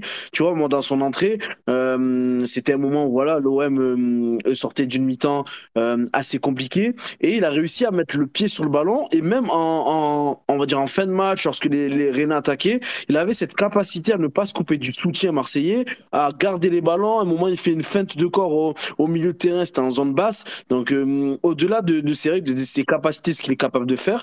Euh, euh, j'ai trouvé hum, qu'il a fait une entrée intelligente et qui, mine de rien, lui, s'adapte bien au système, au système pardon, Tudor, même si on peut dire qu'il peut ressembler à ce que hum, à ce qu'a fait euh, l'Atalanta euh, récemment avec euh, avec Gasperini. Voilà ce que je pense de, de. Les gars, on va avancer sur les tops et flops, les gars. Vous m'avez voilà dit des tops, des flops sur ce match, donc c'est trois tops, trois flops. Je pense qu'ils vont être affichés, je pense qu'ils le sont déjà. Et après, vous inquiétez pas, les gars, je vais lire les commentaires. Donc on fait top, flop et ensuite je réponds à la question euh, euh, euh, des, des, des, des, auditeurs. Donc voilà, on commence avec toi. Mais Michael, garde le micro. On va commencer avec toi. Donc as... non même pas, pardon. On va commencer avec Axel. Tu as trois tops, trois flops. Je te laisse. Non, tu as deux flops, toi, Axel. C'est parti, on t'écoute. Donc on commence par les, allez, par flops. Allez, on commence mal et on finit bien. Allez, allez. Bah les flops, je pense qu'on a un peu résumé. Mais Tavares forcément parce que je l'ai trouvé, franchement, je l'ai trouvé catastrophique. Je comprends comme disait, euh, comme disait Marwan, je m'interroge vraiment sur, euh, sur Issa Kabore. J'ai du mal à comprendre comment il peut jouer aussi peu, alors que, alors que ben, la concurrence est quand même pas, pas flamboyant. Mais euh, voilà, j'ai trouvé qu'il a tout raté, qu'il a, qu'il a, qu'il a gâché bêtement un nombre de, un nombre de ballons intéressants tout, le, tout le match. Donc j'étais épuisé par, par Tavares. Et Gendouzi, parce que parce qu'on l'a dit, à ce poste-là, c'est compliqué. Il n'apporte pas beaucoup de créativité. Euh, tu as l'impression que ouais que c'est c'est il joue un peu dans un système qui est pas adapté pour lui.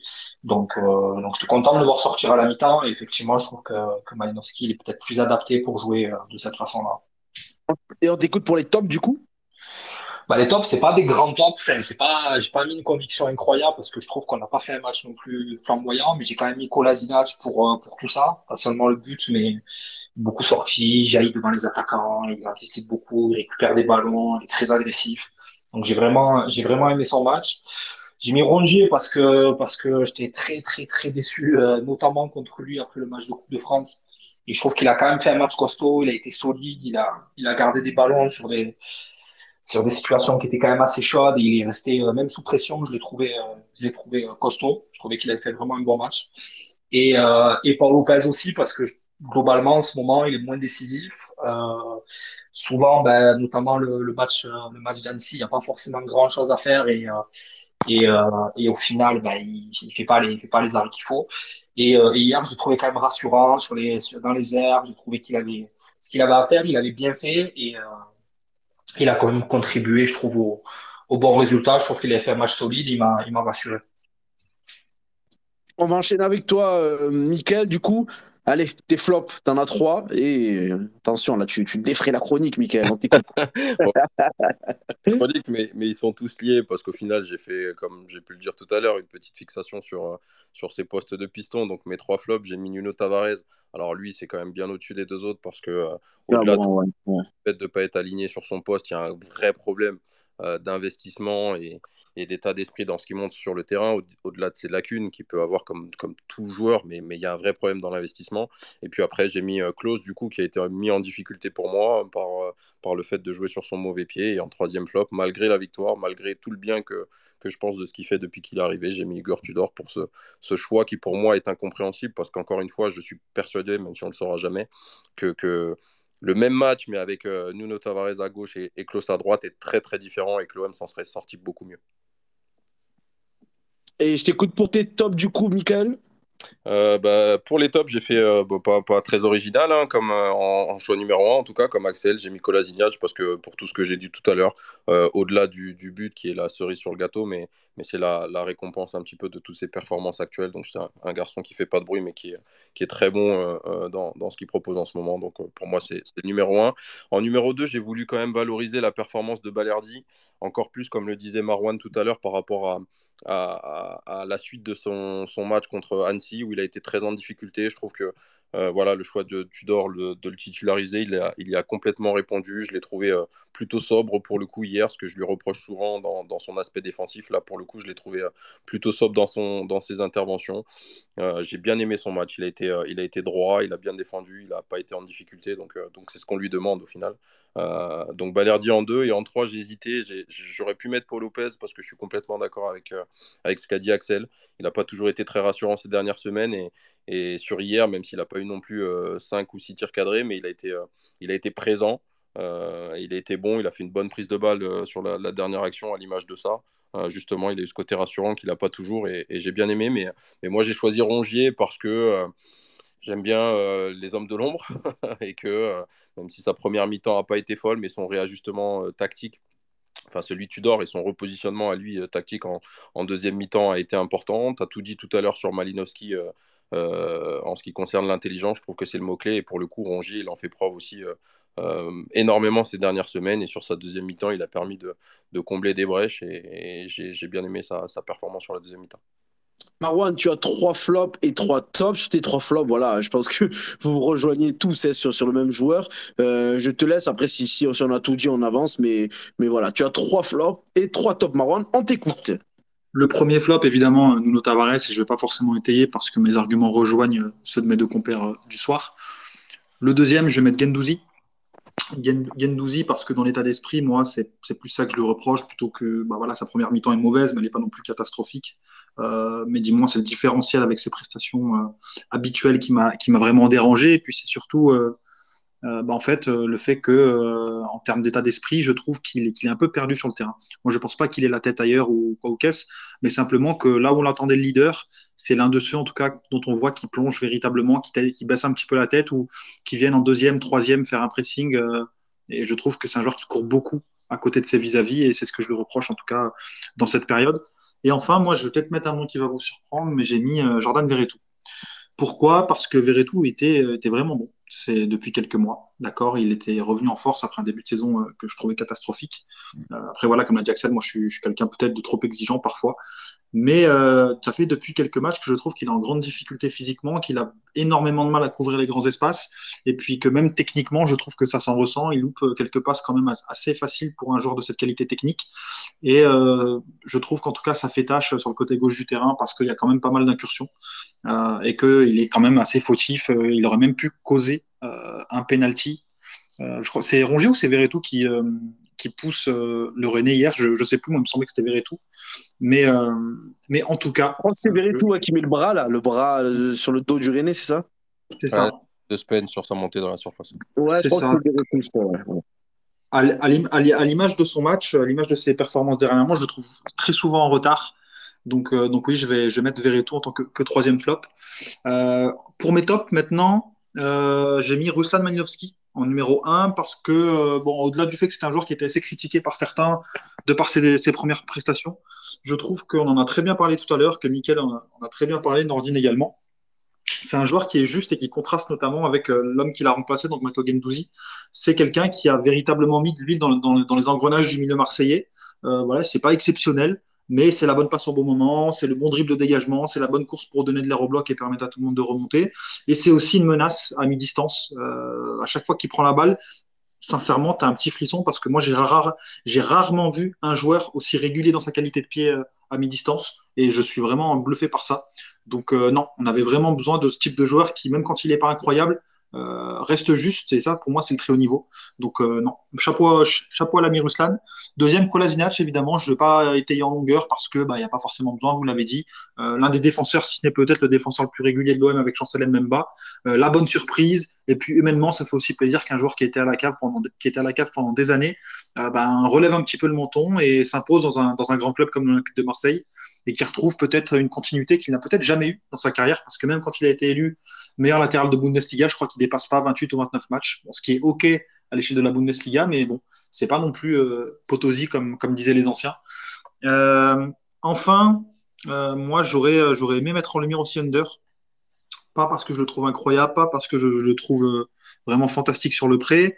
Et là, c'est encore un, profil que je pense qu'on doit dépasser dans le 11, mais faute de mieux en tout cas, son profil est toujours aussi précieux. Euh, pied droit, pied gauche, et hier c'était pied droit sur la remise à Kolasinac. C'est quelqu'un qui fait mal, d'accord euh, Certes, il ne state pas autant qu'avant, mais dans son rôle, sincèrement, il apporte toujours quelque chose, même si voilà, il va, il va avoir énormément de déchets à côté. Et je tenais à le saluer parce que c'est un joueur que j'aurais pensé qu'il parte cet été ou même cet hiver, et c'est un joueur qui s'accroche, alors même que pour moi, c'est l'archétype du joueur dont on peut penser qu'il va lâcher prise.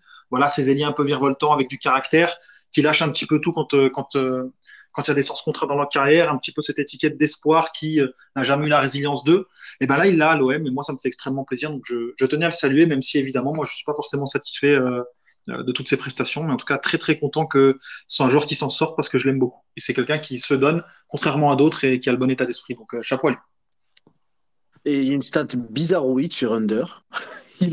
c'est que l'OM n'a jamais, n'a jamais perdu lorsqu'il a été décisif en compétition officielle. C'est 20 victoires, 3 nuls, 0 défaites. Je sais même pas comment interpréter cette statistique, mais voilà, c'est la stat qui est tombée. Euh, 13 qu'on est toutes des stats, les stats pardon, au monde. Donc voilà, c'est tombé. Ouais, c'est, qui c'est qui parlait C'est Axel, c'est Michael, pardon? Non, non, je te demandais combien de victoires t'as dit? 20 victoires, 3 nuls et 0 défaites. Euh, du coup, lorsqu'il a été dé décisif en compétition officielle, je trouve ça fou. Je sais pas. Moi, je vous la donne après. Faites-en ce que vous voulez. Si, si toi, Axel, tu veux la mettre dans ton sac, tu veux, tu veux faire un ah, truc avec la stat, tu, tu me dis. C'est les stats Geoffroy Garetier, ça. Tu as une stat, tu en fais ce que tu en veux, il te donne la stat, après tu te démerdes avec. Moi, personnellement, je la prends parce que je, je, vous rappelle que sur ma première intervention en SP, je me suis battu pour dire qu'il était devenu indispensable offensivement. Donc moi, je suis un, un Oh là là, l'opportunisme. Oh, il a pris la stat, il l'a arraché dans les mains, il l'a mis dans sa poche, il, a, il, est parti en courant, il est parti du magasin en courant. Exactement, je la prends. Et en plus, on pourrait même rajouter qu'il a beaucoup de ballons qui auraient pu être des passes décisives euh, si à la finition, on a vu des, des des meilleurs finisseurs justement sur des, des centres rentrants couloir droit. Hein. Je, je, rappelle ça comme ça. Vrai, ça ouais, Marwan, je crois que tu voulais, non, tu voulais pas intervenir, Marwan, non, non c'est bon. Ok, ok. T'as écouté cette bataille de stats, ouais, non, mais bien, bien joué, Michael. Tu t'es bien servi de la stat au magasin. Tu en as fait bonne utilisation et je vous dis tout. Il euh, y a Axel qui, qui m'envoie un message et qui, qui pèse contre la hausse d'inflation, notamment les, les, les, croquettes de chat. Voilà, on parlait de, de magasin. Ça, ça me faisait penser à ça, Axel. Donc, euh, c'était ton coup de gueule. Je vais pas te laisser intervenir dessus, tu le sais. Non, c'est bon, tu l'as dit, c'était important. Voilà, J'espère qu'il y a des gens importants qui nous écoutent et qui vont faire le nécessaire par rapport à, à ça. Je te remercie en tout cas, c'est important à mes yeux. Est-ce que tu as pu alimenter ton chat avant qu'on passe à la troisième partie? Oui, oui, oui, ça reste, ça reste quand même la priorité malgré tout, tu le sais. Mais Marron, toi aussi, tu as un chat, non? Ouais, j'ai un chat, j'ai un chat et je, je rejoins ce, ce combat-là et j'ajouterai même celui du kebab. Euh, j'ai payé un menu kebab à 10,50€. Donc euh, voilà. Voilà, je, je Niveau pilosité, le, le, chat de, de Marwan, ça dit quoi? Ça commence à devenir critique ou c'est un, un mini pas de calvitie, donc euh, sincèrement, c'est euh, c'est tout, ce qui, tout ce qui compte à mes yeux. Donc, euh, Mais ça existe des chats avec une calvitie? Oui, il y a des chats sans poils et voilà, c'est pas pour oui, moi. sans poils, quoi, oui, ouais. C'est pas pour moi. Pas de pelade à l'horizon, donc ça va très bien. Alhamdoulilah. Tu m'as fait, tu m'as fait, tu m'as fait bloquer là. 10,50€ le kebab. On va pas dénoncer, hein, mais, mais, mais c'était dans quelles circonstances? Est-ce que tu as pris du supplément? Est-ce que. Ah, voilà, quoi, mets-nous dans le contexte. On est resté ça. Madame avait envie d'un kebab. On y est allé. Mmh. On a fait un peu de route et tout pour aller à un kebab réputé. 10,50€ alors que c'était moitié moins avant. Donc, euh, ouais. C'est pas bon de vivre en France en ce moment, ordine. Non mais ouais, je vois ça. Bon, j'aime bien parce que Michael écoute, il veut pas dire de bêtises, Michael, il veut pas être repris dans la presse, rien. j'étais juste en train de reprendre mon téléphone pour regarder si j'étais sur le bon space en fait. vous êtes dans les grandes gueules là, monsieur, vous êtes dans les grandes gueules. Je voulais juste vérifier, c'est tout. On va faire monter un auditeur qui pèse contre l'inflation, t'es un mec qui ment, qui dit rien à voir. Les gars, on va passer à la partie. Le numéro 3, attendez, Déjà, je vais commencer à répondre au sondage. Ça serait bien de cette partie numéro 2. Euh, voilà, sondage. Et après, je vais lire un commentaire vite fait. Alors, fragile système, OM doit-il changer de ses joueurs, ses animations? Il y a beaucoup de votants, hein, beaucoup de votants. Vous êtes plutôt sur le oui, justement, par rapport à, la notion des pistons. Il y a du non à 72% et du oui à 28%. Après, il n'y a pas vraiment de commentaires étayés. Donc, c'est, c'est, c'est, c'est voilà. Et, euh, ah, il y a, y a, un point arbitrage. Euh, bon, je suis celui qui s'en répondre, il y va. C'est, hum, Annie Black qui nous dit L'ordinaire, c'est une question, mais je pense que c'est pour tout le monde. Expliquez-moi comment l'arbitre ne peut siffler penalty sur la faute de théâtre sur Sanchez. Ils étaient à Burger King Lavar ou c'est comment? C'est flagrant? Non. Voilà, donc, euh, donc euh, sur cette faute, bon, euh, qui, qui me répond à sur Vertou, hein. Sur il y a faute aussi. Hein. Je me demande comment est-ce qu'on n'y revient pas, hein, sincèrement. L'arbitrage, au moins, il a été cohérent dans, dans ça, c'est que, mais il n'a pas sifflé des fautes qui auraient dû être sifflées, à mon sens. Sur Gendouzi, tu veux dire Marwan plutôt, non? La faute de Mandanda? Gendouzi, non? Tu parles de Mandanda? Celle de Mandanda euh, Non, non, je parle de Verretou quand il pousse, euh, il pousse je sais plus qui le. le ah oui, Spence. Spence, ouais. ouais. Ouais, ouais. Spence, pour moi, il y a faute euh, tous les jours, sincèrement. Il lui met un coup, coup par derrière, enfin une poussette sur son épaule gauche. pour moi, c'est faute. Je sais pas ce que vous en pensez, mais, mais voilà moi, je suis d'accord, il y a faute pour moi Vertu, il y a faute euh, Sanchez, c'est abusé. Et, euh, et en fait, celle de Mandanda, euh, en fait, on fait quoi de ces votes-là du coup? Parce qu'on en parlait hier, Michael Est avec toi en, en, commentaire. On en fait quoi de ces votes-là qui sont euh, exclus du jeu où le joueur ne peut plus marquer parce que le ballon part à l'opposé? On en fait quoi de ces fautes-là Du coup, elles traînent, on les siffle pas, on se dit que c'est pas des fautes parce que le joueur ne peut pas marquer. comment on se positionne sur ces fautes-là Parce que c'est ce qu'a fait Monsieur Vatelet hier. Il n'a pas sifflé cette faute, enfin cette faute ou pas de, de Mandanda, mais il n'a pas sifflé faute du coup. Euh, on se positionne comment sur ces, ces coups-là, Michael? Non, mais moi je vais répéter ce que je t'ai dit euh, sur notre discussion euh, sur le fil public euh, sur Twitter hier, Nordine. Pour moi, et en plus, c'est une réflexion qu'on entend souvent, notamment de la part des commentateurs à la télé, en disant Ouais, mais le ballon était injouable. Réglementairement, encore une fois, il y a zéro débat. Ça n'existe pas, le fait qu'il faut que le ballon soit jouable pour que la faute soit sifflée. Donc, moi, je t'ai pris l'exemple hier d'un ballon qui est dans une surface de réparation et, et dans l'autre réparation, il y a deux joueurs, il y a un joueur qui met un coup à l'autre. L'arbitre siffle penalty c'est le règlement, c'est celui-ci. Euh, la même chose si euh, euh, ça arrive, on le voit pas très souvent, mais ça peut arriver aussi parfois qu'il y ait des grosses contestations de joueurs avec le ballon qui est en jeu, et puis il y a un joueur sur qui on a fait une faute et qui vient vilipender un petit peu l'arbitre. L'arbitre siffle, met un carton au, joueur en question et il y a coup franc. Donc pour moi, c'est un débat qui ne doit même pas exister. La problématique hier, elle est sur l'utilisation de la VAR qui n'a pas été faite sur tous ces cas-là, les trois cas qu'on a, qu'on a entendu, ou en tout cas si elle a été faite, l'arbitre n'a pas été sollicité, et c'est incroyable, c'est incroyable sur les, les, faits de jeudi hier. Voilà, et pour cette partie arbitrage qu'on referme, on est tous d'accord. Idriss qui nous dit, il revient sur le kebab, on attend quoi pour sortir les pelles et les fourches 10,50€ le kebab? S'exclame Idriss, notre Paganelli du ghetto. Idriss, très bon euh, commentateur et journaliste, journaliste euh, à, la Provence, notre ami Idriss. Ah, les gars, on va avancer sur la troisième partie. L'OM prend les rênes. L'OM a 4 points. 4 points devant Monaco et Lens qui, eux, ont fait nul euh, ce week-end.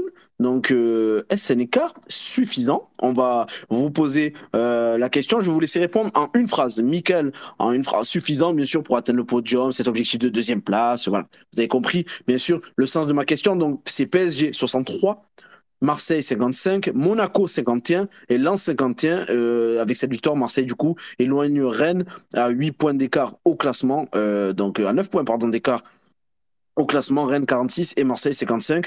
Donc euh, ça semble être une lutte entre Marseille, Monaco et Lens au, au, niveau des points. Euh, Michael, toi, est-ce que cet écart est, est, est suffisant pardon? C'est une très belle opération, d'autant plus que ça fait deux journées de suite que ni Lens ni Monaco ne l'emportent, mais ce n'est absolument pas euh, suffisant. Axel? Bah pareil, il reste 36 points à prendre et on en a 4 d'avance. Donc, euh, donc euh, peut-être que dans 15 jours, tu, tu, arrives sur le terrain de Reims et au moment où tu rentres sur le terrain, peut-être que tu es plus deuxième. Donc, donc c'est pas suffisant, mais c'est bien. Et il faut prendre, surtout, faut prendre les points là quand on va avoir un calendrier un peu plus tranquille. et de creuser l'écart avant, euh, avant de jouer Lille, avant de jouer Lens. Euh, c'est là où peut-être faut surtout creuser l'écart. Pour le moment, c'est bien, mais suffisant, c'est pas suffisant du tout. N'hésitez pas à commenter avec le hashtag Space013. Insistez, n'hésitez pas à nous dire si pour vous, l'écart de 4 points entre Marseille et Monaco lance cet écart-là. Est-il suffisant, du coup, pour rester deuxième du classement? Euh, Voilà, n'hésitez pas à répondre, à nous dire pourquoi, et on lira tous vos commentaires. N'hésitez pas même à poser des questions aux intervenants, comme vous venez de le faire. Marwan, tu vas me dire si c'est suffisant ou pas, et je vais te relancer, du coup, sur ta vérité. Mais d'abord, pour toi, est-ce que ces 4 points sont suffisants euh, pour, pour voilà, maintenir cette deuxième place?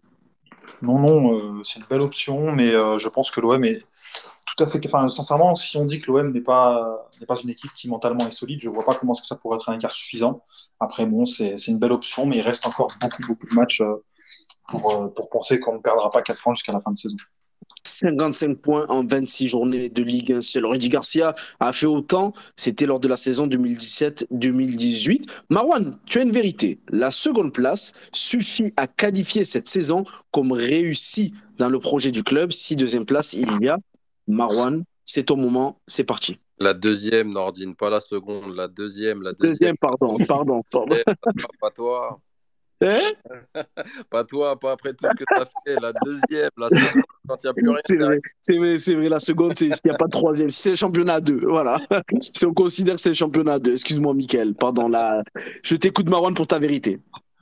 Non, bah, les amis, l'atmosphère qui entoure le club, elle est, elle est plutôt morose en ce moment. Bah, à juste titre, hein, l'OM vient de perdre en, en quelques jours ce qui faisait un peu le sel de sa saison. Un espoir solide de tenir Paris jusqu'à la fin du championnat et une Coupe de France que le club chasse depuis 1989. Mais moi, je vous pose une question. Est-ce qu'à trop penser au sel, est-ce qu'on n'oublie pas finalement que le sel s'accompagne d'un plat, d'une consistance qui vient remplir l'estomac et permet de disposer de force pour avancer? Ce plat de... Je vous le donne en mille. C'est le retour d'un OM au premier plan du football hexagonal. Un retour que l'on touche parfois du doigt sans réussir à le saisir, tant l'OM est un club irrégulier. En égalant la performance de Sampaoli et Villas-Boas, Tudor pourrait permettre au club d'obtenir la deuxième qualification directe en Champions League d'affilée. Pas grand-chose, me diriez-vous? Eh bien, détrompez-vous. Les amis, il s'agit d'une performance inédite depuis 11 ans. Et pourquoi faire, certains diront Pourquoi faire, comme dirait Florian Thauvin en zone mixte il y a quelques années? Si les trophées manquent à l'appel, ben, moi je vous le dis, seront qu'une douce chimère si l'Olympique de Marseille ne parvient pas à raccrocher son wagon régulièrement au train nommé Champions League. Sans cela, pas d'équipe compétitive sur la durée, pas de culture du très haut niveau qui s'installe. Car oui, si vous pensez que parce que Nantes et d'autres peuvent accrocher un succès épisodique, une Coupe de France par-ci par-là de temps en temps, appliquer ce prisme à l'OM n'a pas de sens, tant les Olympiens sont attendus chaque week-end et dès la première minute du coup d'envoi. Après, évidemment, on est tous déçus de ne pas avoir de trophée dans la poche. Oui, ça dure depuis trop longtemps. Mais, mais sans une deuxième place qui concrétisera un cercle vertueux sur le plan financier, alors l'OM stagnera dans le meilleur des cas. Et donc, cette deuxième place, forcément, elle ne peut pas être celle d'une saison ratée, mais forcément d'une saison réussie dans la, planification du club, tant elle est importante sur le plan financier, tant on a eu la DNCG depuis des années aux fesses, et tant bah, finalement on a besoin bah, de ces deniers pour accrocher un, wagon euh, du top niveau européen qui est peut-être déjà trop loin, mais en tout cas sans, cet argent-là, ben, ce sera définitivement perdu euh, à mes yeux, du moins à court terme. Est-ce qu'Axel, tu es d'accord avec ça? Deuxième place, ils ont réussi oui, bah, effectivement, il y a des enjeux financiers énormes. Tu sais ce que ça peut donner le fait de te qualifier chaque année en Ligue des Champions. Et que tu sais que c'est comme ça que tu vas garder tes joueurs, tu vas améliorer ton effectif, tout ça, tout ça.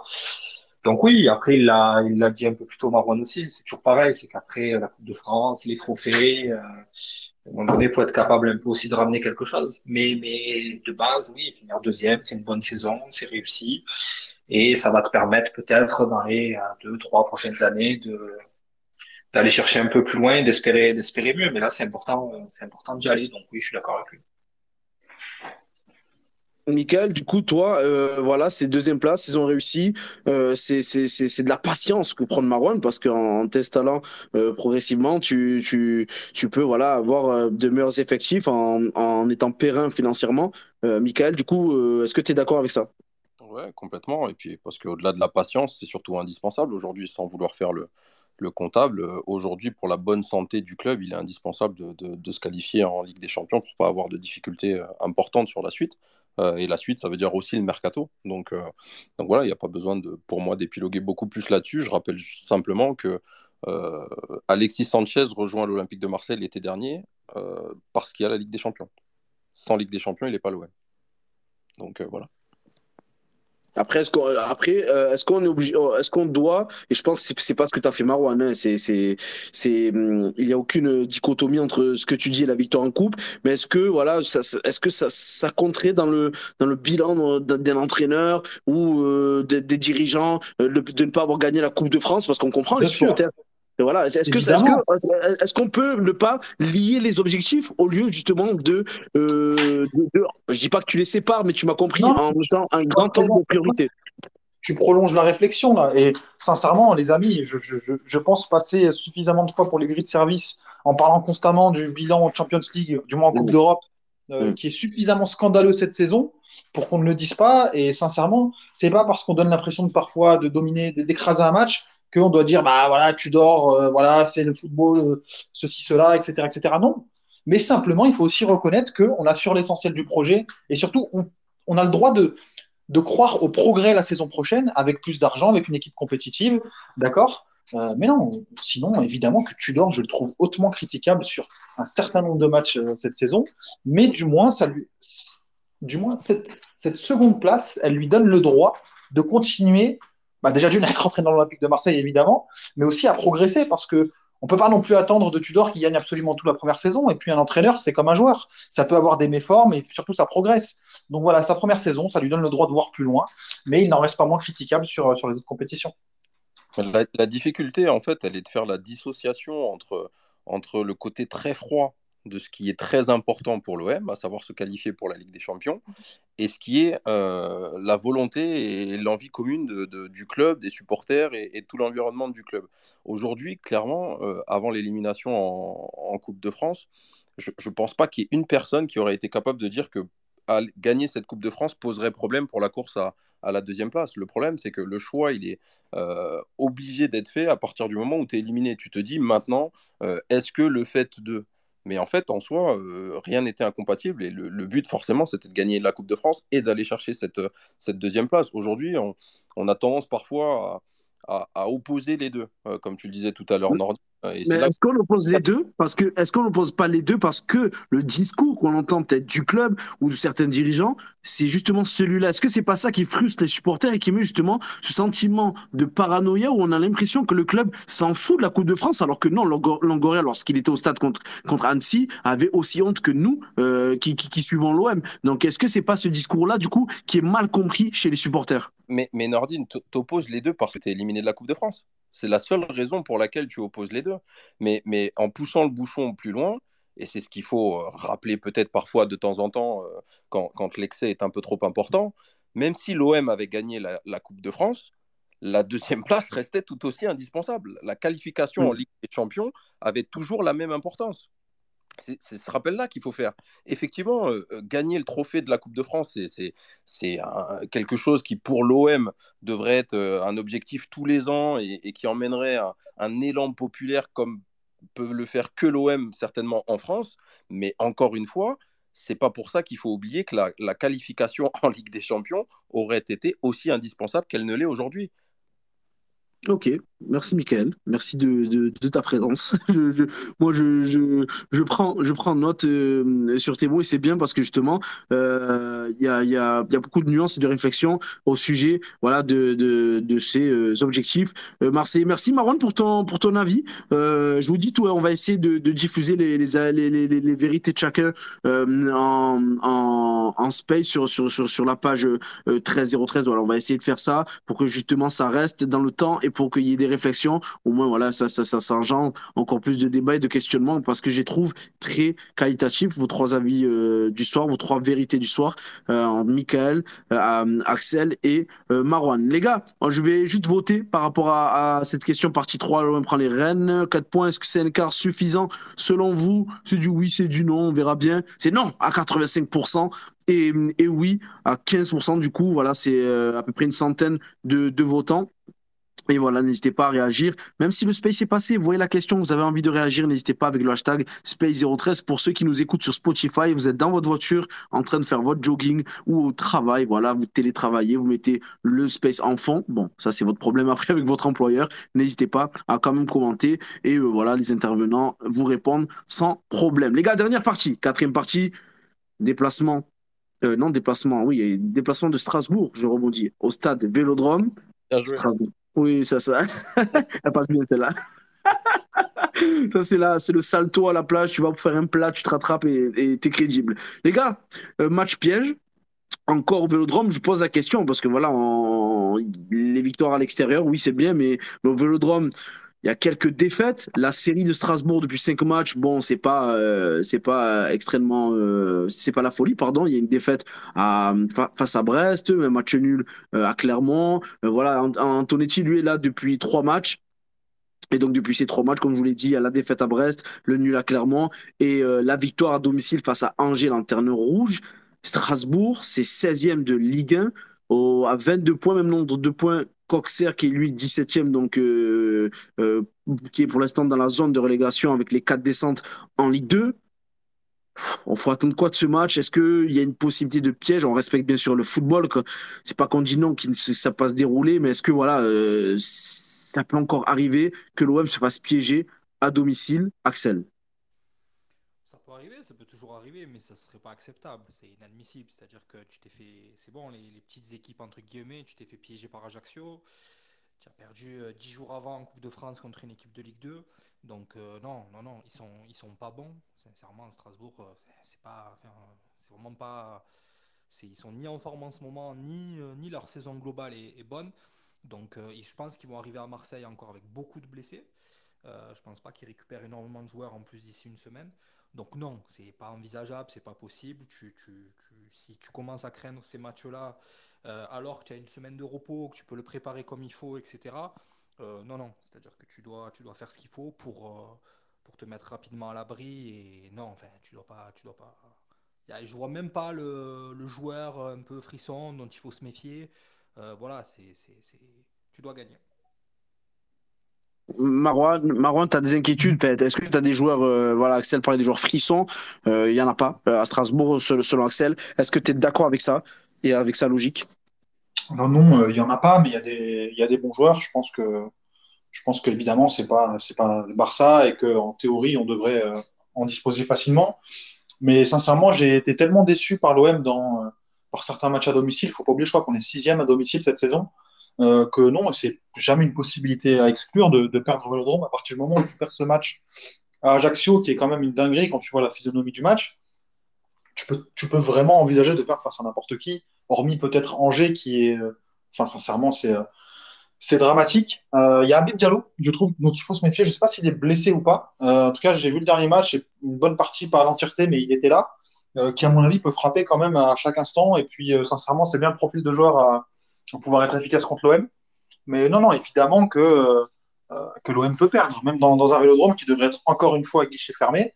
Euh, cette équipe, elle est suffisamment euh, irrégulière mentalement pour qu'un relâchement soit possible après peut-être avoir pensé que le plus dur a été fait en allant gagner à Rennes. Michael, Habib Diallo, c'est quand même 13 buts en Ligue 1. Donc, comme l'a dit Marwan, il faut, faut se méfier, surtout que c'est un attaquant qui connaît très bien ce championnat. Et, et Gamero, et Gamero, lui, est à 7 buts. Donc voilà, parlons de ces joueurs-là rapidement, surtout d'Abid Diallo. Je pense que tout, tout le space le, le connaisse. Mais qu'est-ce qu'il faut craindre chez ces joueurs-là, pardon? Bah, Kevin Gamero, je pense qu'il n'y a pas besoin de revenir sur lui. Tout le monde connaît son, sa carrière. Abid Diallo aussi, on le connaît, même s'il est, moins connu que, Kevin Gamero. Mais c'est un garçon qui, c'est un buteur en fait. Diallo, c'est un buteur. C'est un garçon qui n'a pas beaucoup d'activité dans, dans, le jeu. C'est pas un garçon qui, qui, fait de grandes et de longues courses. Mais par contre, c'est un garçon qui est très adroit devant but. Il l'avait montré euh, déjà avec le FCMS et il le montre aussi avec, euh, avec Strasbourg. C'est un garçon qui sait claquer des buts quand il a des occasions. Euh, donc voilà, c'est un joueur dont il faut se méfier, mais comme, comme presque tous les joueurs. Moi, je vais être un petit peu pisse-froid, mais j'ai toujours un petit peu de mal avec cette, cette expression de match piège. C'est quoi un match piège? Moi, j'ai toujours du mal avec ça. Euh, est-ce que l'OM peut perdre contre Strasbourg? Oui, parce que, parce que tout est toujours possible dans le foot. Maintenant, est-ce que c'est un, match piège? Pour moi, un match piège, c'est quelque chose auquel tu ne t'attends pas. C'est ce qui doit être une surprise, un piège par définition. Aujourd'hui, euh, l'OM, ils sortent de deux déconvenus à domicile, dans deux compétitions différentes. Ils reçoivent Strasbourg, qui est en difficulté, qui a gagné deux matchs à l'extérieur cette saison, dont un à Angers, euh, qui fait la saison que, que font les Angevins. Euh, qui est en plus dans une période un petit peu délicate. En interne, c'est un petit peu compliqué de, ce qu'on a pu voir euh, sur les relations entre les joueurs. On a vu l'épisode Liénard avec le, joueur du, jeune du centre de formation euh, il, y a, deux journées. pour moi, il n'y a pas de piège. Tu sais ce qui t'attend. Après, comme le disait Axel, il faut faire le boulot. Il faut faire le boulot, mais il a pas de, pour moi, il n'y a pas de surprise particulière sur la réception de Strasbourg. Tu sais à quel type de match tu t'attends. Tu sais quels sont les joueurs en face qui peuvent te poser des problèmes. Maintenant, avec les ambitions que tu as, tu dois être capable de t'imposer à domicile contre Strasbourg. Donc, je ne vois pas ça comme un match piège. Et le retour de Fredo Antonetti au stade de Vélodrome, c'est fabuleux. Voilà, c'est une conférence de presse euh, incroyable de Fred Antonetti qui a envoyé des scuds publiquement à ses joueurs en disant que ceux qui ne s'entraînent pas et qui visitent trop souvent l'infirmerie ne joueront plus. Euh, franchement, ça l'ambiance. Et puis, tu as parlé de Liénard, euh, Mika. Ça a l'air d'être une teigne hein, sur le terrain, même avec ses propres coéquipiers. Hein. Je regarde encore le match de ce week-end, dès qu'il y a quelque chose qui lui plaît pas, il, il manque pas de le faire savoir. Et ça, surtout, en fait, ce qui me fait peur, c'est que les autres réagissent à côté. C'est que tu peux avoir les. Tu vois, c'est, à mon avis, il y a quand même un ras-le-bol. Ouais, après, c'est, sans, sans, trahir de, de, secret, parce que je connais un tout petit peu l'environnement là-bas, et c'est, quelqu'un qui, euh, qui, qui adore ce club, qui est là depuis très très longtemps. Il a connu le, le club euh, quand il est reparti de très bas, euh, Dimitri. pas deux, ouais, il était, ouais. Donc c'est quelqu'un qui est très très attaché au club. Il a franchi les étapes aussi lui dans sa carrière avec le club. Donc il euh, voilà, il veut pas qu'on déroge de, certaines règles de vie qui pour moi sont importantes. C'est quelqu'un un petit peu à l'ancienne, comme on peut le dire, avec des, vraies règles de vie et, de groupe et, euh, c'est quelqu'un qui est très apprécié, hein, à la fois par les supporters, mais aussi en interne par le groupe de Strasbourg. C'est un joueur qui, euh, quand il a quelque chose à dire, ça n'a pas toujours été un titulaire indiscutable, mais il a souvent porté le brassard de capitaine parce que c'est un des leaders de cette équipe. Donc, euh, donc voilà, c'est quelqu'un qui est très respecté et, et sincèrement, c'est quelqu'un qui, moi en tout cas, parce que je l'ai croisé aussi avec, euh, avec euh, certaines équipes quand j'étais en national en même temps que, que Strasbourg. C'est un joueur que j'ai toujours vu avec un, un, comportement irréprochable et avec des vraies valeurs. Donc, euh, et c'est un bon joueur de foot en plus, avec un super pied gauche. bonne patte gauche, on se rappelle de certains coups francs. Il en a mis face à Lyon, je me rappelle, il y a trois saisons, je crois. Euh, exceptionnel euh, là-bas à la Mino. C'est vrai que c'est une belle patte gauche. Les gars, on, on finit euh, sur ça, sur Strasbourg. N'hésitez pas à commenter. je vois des commentaires. Alors, ben, par rapport à, dimanche, les gars, c'est dimanche 20h45.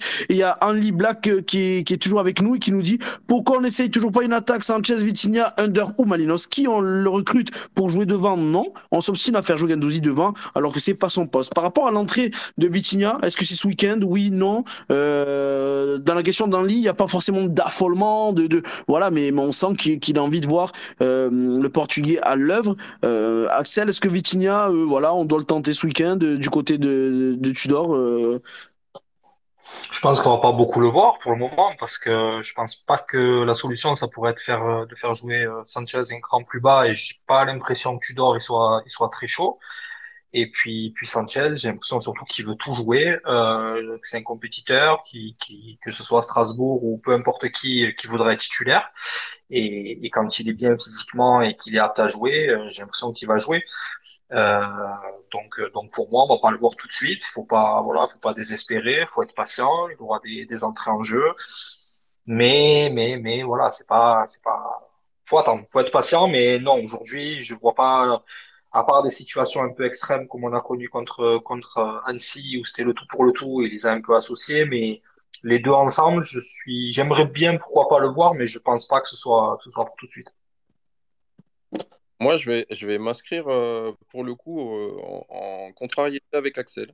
Je vais mouiller un peu et, et, et, je le disais d'autant plus la semaine dernière que je suis le premier à dire qu'il faut donner du, du temps à Vitinha, mais je mettrais bien une pièce sur le fait qu'il démarre ce week-end contre, contre Strasbourg. Sanchez remplaçant, du coup je sais pas. Peut-être, euh, peut-être, ouais. Peut-être Sanchez sur, euh, sur le banc. Je l'ai trouvé euh, en difficulté au niveau athlétique contre, contre Rennes, Sanchez. il a eu beaucoup moins de volume que d'habitude. Il a été un tout petit peu moins juste, même s'il a fait un match plus que correct. Hein. mais il a été un tout petit peu moins juste que d'habitude. Je l'ai senti même un peu moins râleur que d'habitude, ce qui, ce qui peut-être aussi traduit un peu une petite baisse physique et athlétique. Je, je... Alors après, il peut très bien démarrer aussi en dessous, hein, mais je, je, pense que le contexte de match par rapport à, à, l'environnement peut pousser Tudor à. Je, mets une pièce sur le fait que Vitinha va démarrer ce week-end. Je serais peut-être complètement à, l'envers, hein, mais, mais je mettrais une pièce là-dessus. Mmh. complètement d'accord. Hein. complètement d'accord. Je ne sais pas ce que tu as à dire, Nordine, mais moi, il y a, pour compléter le propos sur le plan mental, moi, je, je me dis aussi que c'était vraiment un soulagement pour Tudor, ce type de match, et que peut-être que. Euh, il va en tout cas envisager plus facilement le fait d'intégrer des recrues et de, de perturber pardon, sa, petite routine, bah, d'une part parce que, bah, comme je viens de le dire, le contexte se détend un petit peu, et d'autre part parce que cette, série de matchs un petit peu difficile qu'on a vécu, elle a mis en lumière aussi le fait que physiquement, certains commençaient à, plonger. J'ai cité Verretou, Sanchez a été cité aussi, même si je le trouve toujours bon, bah, personnellement. Euh, je trouve en tout cas qu'il y a quand même pas mal de, de conditions qui arrivent en même temps et qui vont permettre euh, un turnover euh, au niveau d'Unai et de Vitinha.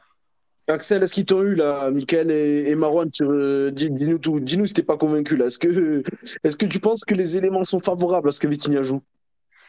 Bah, D'un côté, tu peux toujours avoir ce truc de te dire euh, s'il joue pas contre le 16e à domicile, euh, alors que, ça commence à faire quelques semaines qu'il est dans le groupe, on risque de pas beaucoup le, voir. Juste, moi, je m'interroge, mais c'est une vraie question. Si, si vous, vous avez la réponse, euh, voilà. Mais est-ce que vous pensez pas peut-être qu'il est un peu pas pas échaudé, mais que ce fameux match de Nice où au final il a il a voulu changer, il a il a peut-être justement c'est la seule fois où il n'y avait pas Kolasinac, ou devant il a enfin un peu, enfin pas enfin, mais il a il a mis d'autres joueurs, il a tourné, ça n'a pas marché. Est-ce que ça, ça n'a pas un peu condamné cette, euh, cette idée-là et, de dire aujourd'hui, euh, bah, ces joueurs-là, quand ça tourne, euh, bah, je les intègre pas ou en tout cas pas, pas beaucoup. Bah, moi, ce que je me dis, c'est que pour le coup, il va certainement sur le match de Strasbourg, si je dis pas de bêtises, avoir son effectif au complet euh, parce que je pense que Gigo sera revenu. Euh, avec Under qui est revenu de suspension, là, qui, a, qui a enchaîné, et Malinowski qui, qui est rentré dans, dans l'équipe à la mi-temps à Rennes et qui a montré qu'il devenait aussi très intéressant. Je, encore une fois, peut-être que je me trompe, hein, mais, mais en mettant tout ça bout à bout, je me dis que, que c'est peut-être plus facile d'intégrer Vitinha maintenant. Autant je ne le voyais pas du tout, on en avait parlé d'ailleurs le rentrer euh, à Rennes. Autant là, je me dis que, que c'est une possibilité. et encore une fois, peut-être pour s'assurer un peu plus de, de, garantie euh, en préservant, en, gardant Sanchez sur le terrain et en le mettant, en le mettant un petit peu derrière. Allez, les gars, on va, on va passer sur ce sujet. Euh, on va, ce qu'on va faire, c'est que je vais lire les commentaires. Euh, merci en tout cas, Andy Black. Il y a Yanis aussi. Merci beaucoup, les gars. Vous commentez beaucoup, vous êtes présents. Vous êtes souvent sur nos spaces. Il y a Eds qui est présent aussi avec sa photo. Je crois que c'est Ronaldo euh, Nazario. Euh, il y a Well aussi qui est là. Franchement, de, des personnes très euh, régulières dans ce space. Et c'est un plaisir, les gars, euh, que vous soyez présents.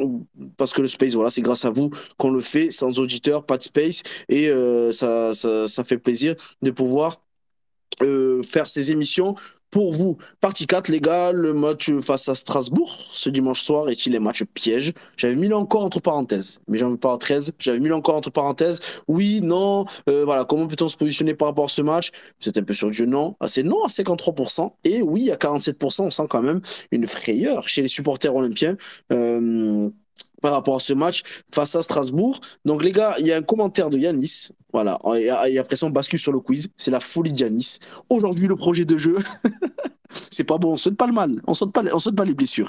C'est on attend la blessure de Maurice Bapon et on va chercher le titre le 3 juin, mesdames et messieurs. Voilà cette folie de Yanis. Eh ben, tu sais quoi, Yanis? Je vais pas répondre à ton commentaire, je, je, je l'expose dans le space, mais on va garder cette folie que tu as mis pour, pour passer, pardon, pour basculer au quiz. Axel, Marwan, Mickaël, laissez vos micros activés, éteignez votre télé, éteignez ce que vous voulez, sauvegardez votre téléphone allumé. Ça va être la folie. Je vais vous demander et là, voilà, il y, a des soupçons de Wikipédia, il y a des soupçons d'Internet. Je ne sais pas comment on se positionne. Euh, en tout cas, moi, je sens que voilà, il y, a, y a que des gars réglo sur ce space. Donc, les gars, sur le quiz, allez, on garde les, téléphones et vous allez me trouver.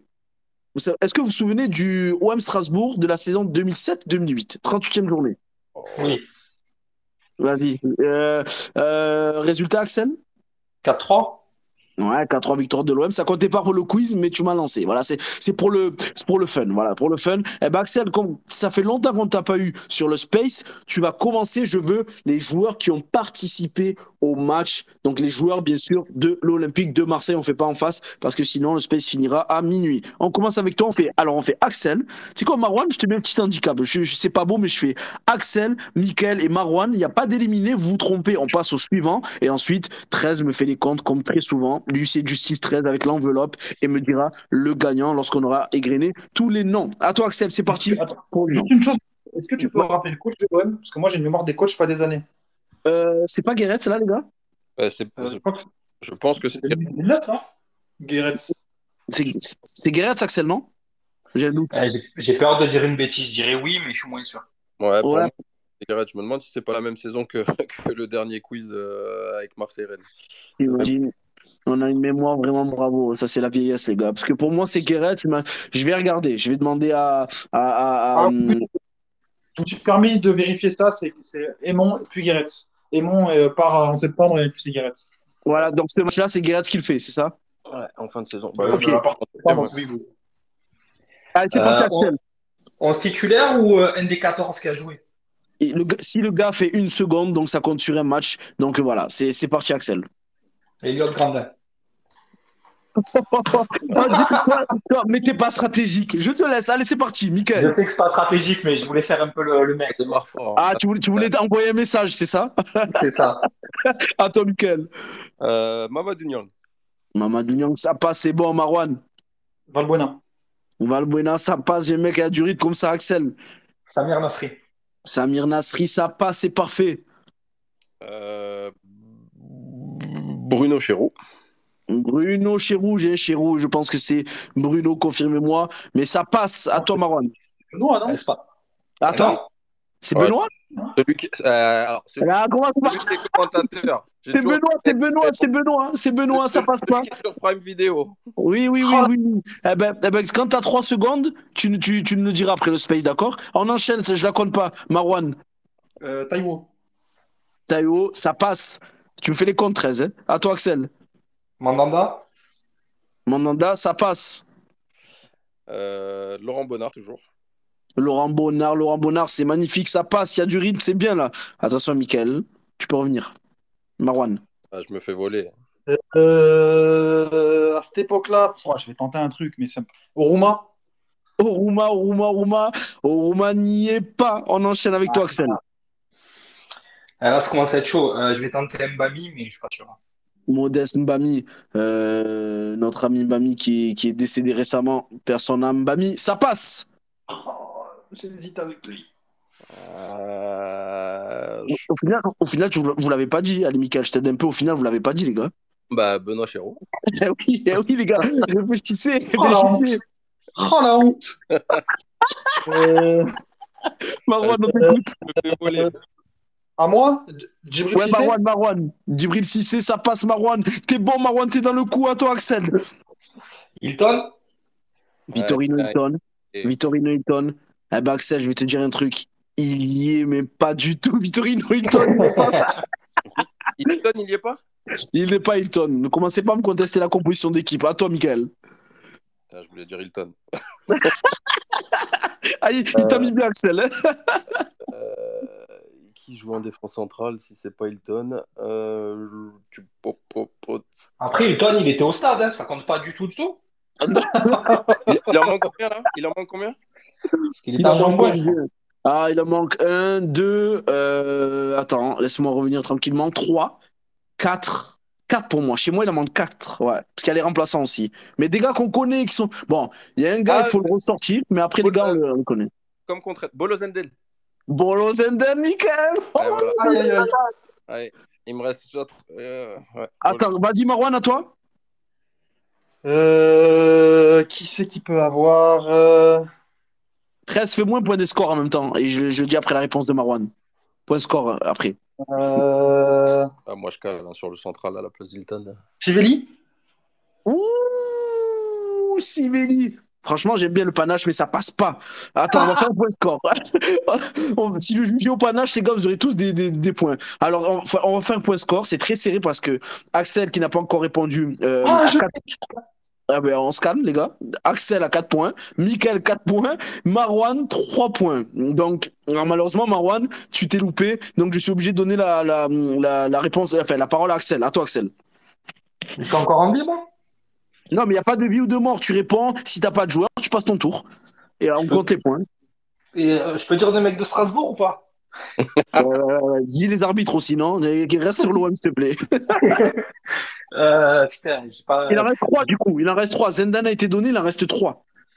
De... Putain, c'était quoi? 2007, 2008 Mais qui pouvait jouer dans le max? 4. euh, 2007, 2008. Donc, ah, euh, Rodriguez, j'invente. Non, il n'y est pas. Michael, à toi. Euh, bah, Rodriguez, euh, Gaël JV. Non, ça passe pas. Toi, Marwan, est-ce que t'en as un Marwan à nous sortir là Edouard Marwan, tu peux égaliser. T'as dit qui Edouard- Cissé Aïe, aïe, aïe, c'est après, Dorcy, c'est c'est après. Il n'y est pas. Les gars, il reste, il reste trois joueurs. Un joueur a été, bon, c'est- il faut, faut suivre le fil d'actualité, a été partagé dans une revue qu'a partagé 13 aujourd'hui. Euh, on va faire, vous savez quoi, Je sais, je sais qui joue en défense. Les gars Michael, vas-y, vas-y, Michael. pour- Je pense. Zuba. Oh là là là là là là là là Michael, bravo, Michael. Michael, bravo. Bravo, parce que les gars, Zubar, il fallait. Et vous savez qui manquait? Il manquait Zubar, il manquait Lorixana, les gars. Ah bah oui, Lorixana. Lorixana. Et le dernier, il fallait le ressortir. Et celui-là, je voulais, je voulais le garder pour la fin. Kanga Akale, les amis. Kanga Akale. Oh Ça, c'est introuvable. Akale, je t'explique. Si t'as pas revu le match, il y a- il y a- allez, tu peux t'en souvenir, mais voilà, il faut avoir revu le match il y a pas très longtemps, quoi. Voilà. en tout cas, On n'a même pas dit. Michael a gagné le quiz avec 5 points. Axel 4 points, Marwan 3 points. Ma- Marwan, je te dis tout, souvent je suis contre toi et tout, mais là c'est pas c'est volé, c'est pas mérité Marwan. T'as C'est produit du jeu, t'as enflammé le stade Marwan pour, pour au final sortir avec 3 points. Non, non, mais Nordine, moi, il y a un truc, c'est que Michael, il était à la rue tout le long, et à un moment, il, il- il cherche le central, il cherche le central, et d'un coup, il dit Ah, je l'ai Wikipédia.